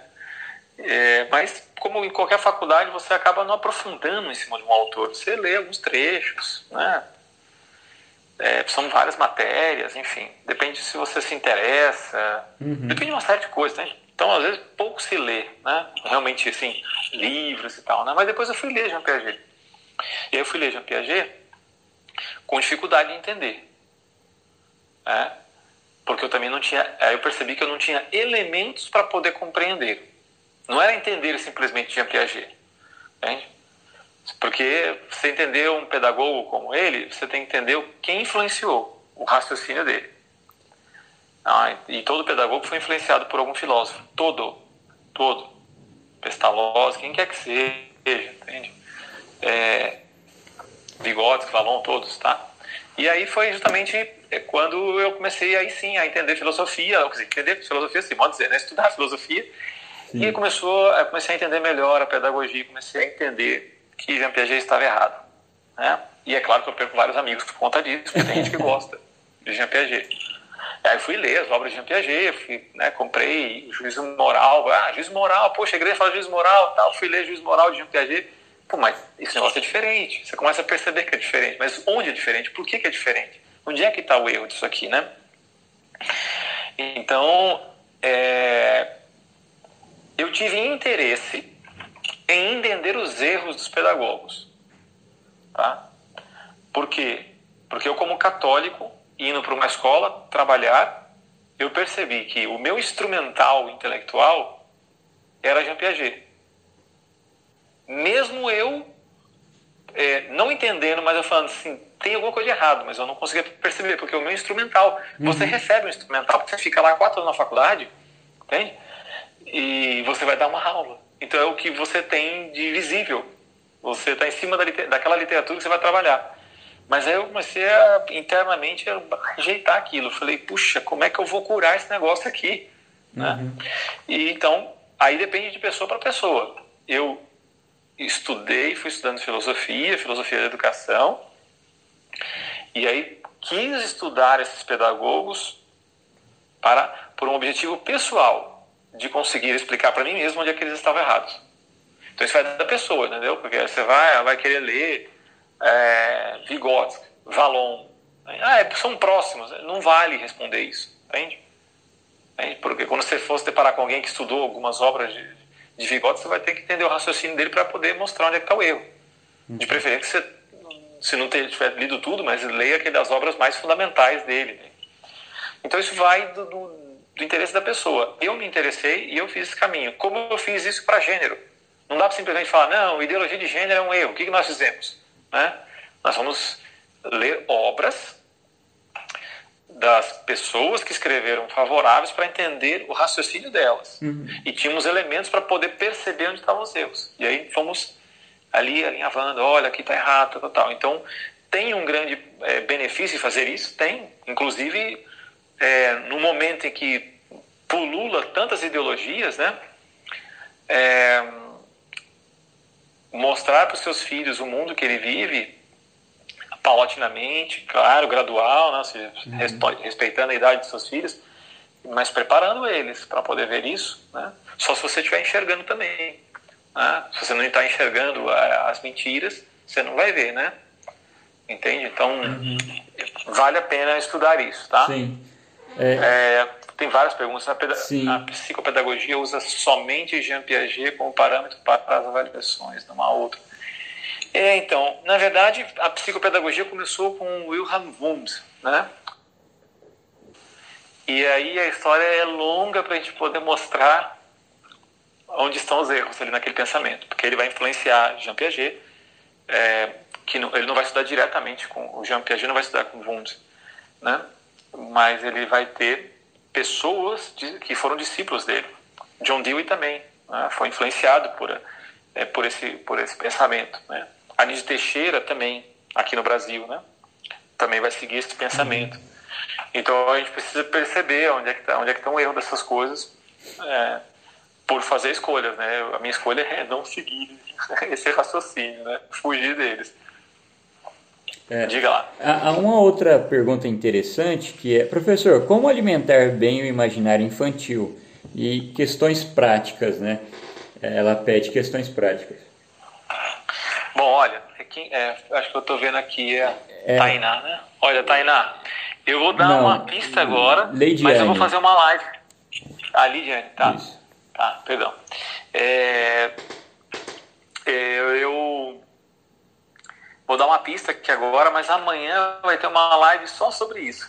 eu vou fazer Legal. uma live amanhã com a Valesca Montenegro, uma grande amiga, sobre o imaginário das crianças, né, tal. Então a pista que eu dou é o seguinte, tá bom? É, veja bem, o imaginário das crianças, quando a gente fala isso, a gente tem que saber, a gente tem que fazer uma distinção, tá? A gente pode povoar o imaginário das crianças é, com imagens, né?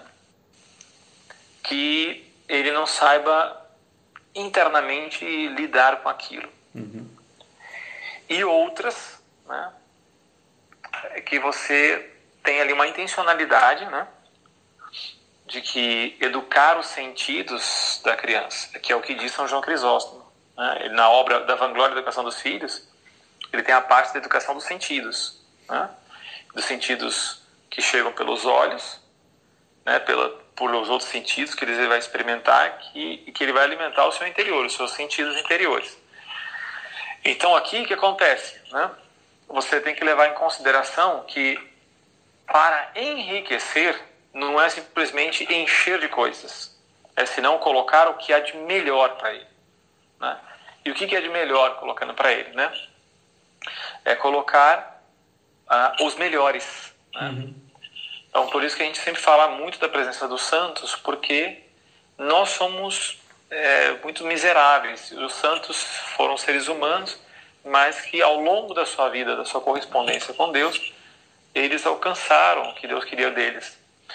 Então, é interessante ver as reações quando, com, com muita frequência, seja diária, como fez o pai de Santo Antônio Maria Claré fez com ele, e o pai de um monte de santos, você vê os pais fazendo isso, traziam a vida dos santos diariamente, para que ele pudesse ter no seu imaginário uhum. né, um tipo de homem verdadeiro, tá? que vai construindo pelas histórias. Existem histórias maravilhosas né, de santos.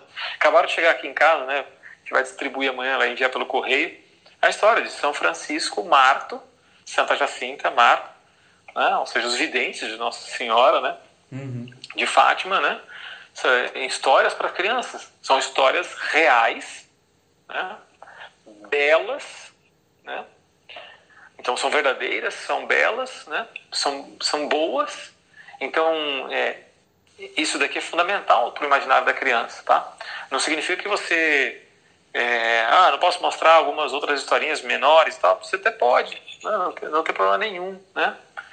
É, só não fazer isso, só isto, né? Ou seja, uhum. trazer realmente os heróis, né? Sim. Os heróis são muito importantes. Amanhã eu vou falar mais sobre isso também. Legal. É... Sim, é, a Renata perguntou a live amanhã com a Valesca, às 21 ah, horas, sim. Sim. É, acho legal essa questão da quanto ao imaginário infantil, né? Porque é aí que que deve se começar, né? Quando você é, muitos jovens hoje vão falando, ah, então eu quero entender sobre o mundo, o que está acontecendo, né? Eu quero entender sobre educação, né? e aí começam a estudar os filósofos, os pensadores, né? E, e outros assim do da, do estilo, mas não tem aí uma, um imaginário formado, né? Então eles pegam ali meia dúzia de livros teóricos, técnicos e não conseguem assimilar o que está escrito ali. É, quando eu tenho o meu imaginário bem formado, quando eu tenho imagens é, na minha mente que conseguem dar significado àquelas palavras, conseguem representar aquelas palavras, é, eu consigo compreender muito melhor. Então, essa questão da, da, da, do imaginário infantil deve ser cuidado como se cuida de um tesouro, né? Como, se lapidando de maneira muito, muito Sim, diária perseverante, porque, uhum. por exemplo, assim, olha, isso significa, por exemplo, não só as leituras, né? Uhum. É, significa, por exemplo, assim, olha, o possível que ele vá na igreja mais bonita, uhum. né? a igreja católica mais bonita que você puder ir, vá com ele lá por isso, com as imagens mais bonitas. É, é, que você tenha o contato na natureza real, né? É, ou seja, dele ter, ele experimentar, né? É, de passar a mão no animal, de montar no animal para montar, enfim, fazer todas as experiências de isso enriquece bastante, depois até para você conversar. Então, o imaginário você é, pode enriquecer de muitas maneiras. Né?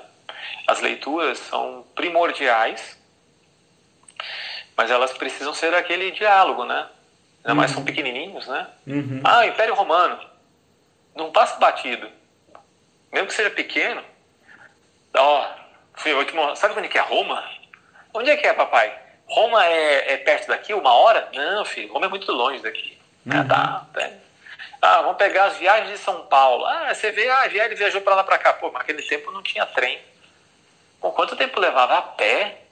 Nossa, qual era o terreno que ele passou, a temperatura e tal. Uhum. Tem, você enriquece. Você, você é, muda completamente da forma como você vai contar a história. Né? É, é, é, são detalhes que ajudam, que, que enriquecem. Você vê, não é só para enriquecer o vocabulário, não é isso. Entende? É, é dentro. Né? É uhum. É dentro. E isso, enfim, isso a gente vai amanhã vai, amanhã vai tratar bastante. É, é um outro assunto. Alguém é? perguntou, professor, eu acho que essa pode ser até a última resposta, que aí já faltam 10 minutos novamente, é, tá. que o filho tem paralisia cerebral é, e gosta de ouvir as histórias e tem muita vontade de ler. É, ele quer saber como, como agir, né? Ele falou que que está lendo para ele e não sabe se é muito eficiente, né? E precisa de um, de um norte nisso aí. Muito bem, como é que é o nome dessa pessoa? Chama-se José Carlos. José Carlos. A verdade sempre é verdade, né? Então, assim, eu não tenho condições, elementos maiores, uhum.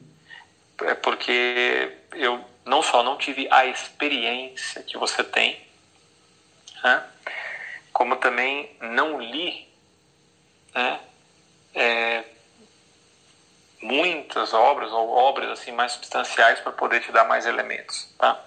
Uhum. Agora, do que eu conheço, que eu posso falar, né? Se é que ajuda e eu coloco assim com muito, com muitas aspas, né? Porque como eu disse, eu não conheço. É, eu, só, eu só vou falar porque tem algum elemento que possa ter valor, tá uhum. bom? Olha, é, na leitura, ela tem não só o valor do que está se lendo, mas tem quando é, esta relação da gente estar tá lendo para o filho? Da gente sentar com ele, como é bom, como, ele, como eles querem isso. Tem? No mundo que quer separar sempre, então aqui é, tem um valor enorme. É, eu lembro, eu tenho quatro filhos, né? E, e sempre contei histórias. Todos os dias conto histórias, né? É um hábito familiar, né? Uhum. E contava quando tinha, não, balbuciava. Tava ali eu cantando história, entende? É, tava ouvindo minha voz.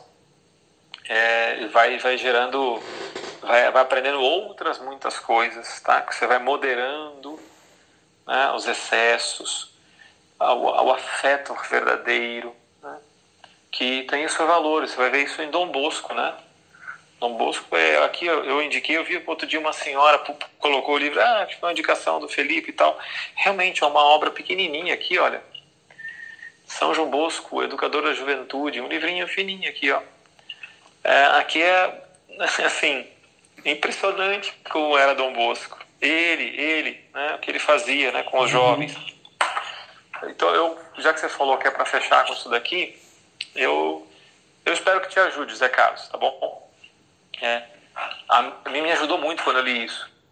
Eu refleti muito por muito tempo sobre isso daqui, tá? É, eu vi uma cena em que Dom Bosco conta, né? Em que um garoto entrou na sacristia é, e esse garoto então é, chegou ali e aí o, o, sacristão perguntou se ele ia ajudar como coroinha, tá? E ele falou que ele, não, ele muito quieto, assim, falou que ele não, não sabia é, como ajudar. Uhum. Vou resumir, tá bom? No final das contas, o, o sacristão, né, depois de uma, uma, uma tentativa de, de, de, de, conversação com o garoto, vê que realmente não, é, não ia ajudar em nada ali, e dá uns tabefes no moleque para ele sair da sacristia. Uhum. Né? Dom Bosco estava se paramentando e ele viu isso. Aí ele, com, com beleza, chama a atenção do sacristão e que vira para ele, mas que te importa isso? Falando isso pro padre, né? Dom Bosco, né? Ele falou, me importa muito, vai atrás dele e chame, ele é um amigo meu. E aí ele chamou e o garoto voltou, né? E aí ele falou, ó, oh, eu vou celebrar a missa aqui agora, você quer participar da missa? Ele disse que sim. Então foi o seguinte, você fique aqui e depois eu tenho uma coisa para para conversar com você, para te falar, para te mostrar e tal, não lembro agora uhum. exatamente. Ele celebrou a missa e tal, e depois chamou ele para conversar com ele, né? E, e tiveram uma conversa lindíssima, né? Perguntou do pai, da mãe, enfim, tinham morrido, né? Eu tinha morrido, ele estava sozinho, tinha 16 anos. É, perguntou se ele tinha feito, uh, a, tinha recebido a Eucaristia, ainda não. É, se ele tinha feito catecismo, não, porque ele apanhava dos meninos catecismo, então ele saía. Né? Uhum. Se ele tinha vontade, né? Se ele tinha vontade de aprender, se ele aceitaria. E ele disse que sim, se fosse Dom Bosco. Né? Uhum. Né? Aí ele falou, ótimo. E, e aí o garoto perguntou, então quando começamos? Aí Dom Bosco falou, agora. Né? E deu agora. E foi, é, esse garoto foi o primeiro sucessor de Dom Bosco, né? É muito mais bonito do que eu estou traduzindo aqui agora, tá? Resumindo, melhor dizendo. Uhum. É. Mas é, Dom Bosco não perdia tempo. Ele não perdia tempo. É, incansável, né? querendo dar as almas para Deus. Né? E com a certeza interior do que ele estava fazendo. Então, no fundo, com as crianças também, né? É, é importante que a gente busque essa união com Deus para dar Deus às crianças, não nós mesmos a elas. Uhum. Né? Sim. É o que melhor podemos dar para elas, é Deus. Então, eu não sei o que a criança vai compreender tendo paralisia, eu não sei. Mas certamente Deus sabe. Uhum. Então, se a gente tem a intencionalidade de viver com Deus, ser dele e levar ele também aos nossos filhos, alunos, catequizandos, quem quer que seja, vai fazer realmente é, um, um, bem enorme. Eu creio nisso profundamente. É a única, é a única coisa que eu acredito profundamente nas muitas falhas que tenho na educação dos meus filhos e que tive também dos meus alunos também. Uhum. Fala, olha, de rezar antes, entregar e pedir para Deus, olha, é, é, que de algum modo realmente essas crianças não sejam prejudicadas por minhas falhas, é, me ajude realmente a, a pelo menos ser teu instrumento ali, né? Uhum. E o divino mestre, né? Sim. É, possa educar e não, não o atrapalhe. Né? Sim. Então, é. enfim, eu não sei se ajudei o José Carlos, mas falo com, é. com, com, respeito. Ele agradeceu aqui e, e, pediu que Deus abençoe o senhor sempre pelas mãos de Nossa Senhora. Né? É... Amém, amém. É... Amém. Ela, ela, é um bom caminho, viu? Sim, é. Está no, início do, tá no início do tratado da, da verdadeira devoção. Uhum. É, não se conhece Nosso Senhor porque não, não, não, conhece, não se conhece bem profundamente a Virgem. É.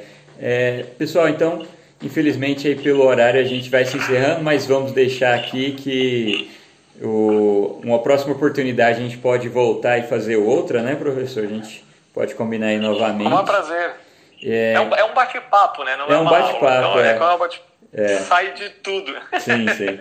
É, e essa live por completa, o áudio dela estará disponível no link que vai estar na bio do meu perfil. Então, quem quiser ouvir ela por completo vai estar lá. Assim como as lives passadas, Padre José Eduardo, Dom Maci, o professor o professor David Carvalho, vai estar lá, gravado. Então pode escutar lá, só pode fazer o download. É, só gente legal aí. Pode pode fazer o download do, do áudio e escutar, mandar para outras pessoas também. Tá? Professor, muito obrigado pela disponibilidade, pela parceria. Que aí. isso, Thiago. É, então... Imagina, eu estou à disposição, uma alegria, viu? Uhum. É, e, enfim, é, espero de alguma maneira que Deus tenha, é, tenha sido para o bem de todos Sim. aqui, para a maior glória de Deus sempre Sim, também. Que, que tenha sido para a glória dele aí, pelas gerações vindouras. Obrigado, Amém. professor. Um abraço. Amém. Um abraço, um abraço para todos, um abraço, Tiago, e agora mantemos mais contato pelo sim, WhatsApp. Também. Sim, sim, agora mais próximos. Um abraço e até amanhã na live com a Valesca, quem está aqui assistindo. Amanhã às 21 horas no perfil do professor. Né? Não, vai ser no perfil da. Ah, não, vai ser no meu, é, é. verdade, eu tinha esquecido. Tá. Um abraço, professor. Um abraço, viu? Tchau, tchau. Tchau.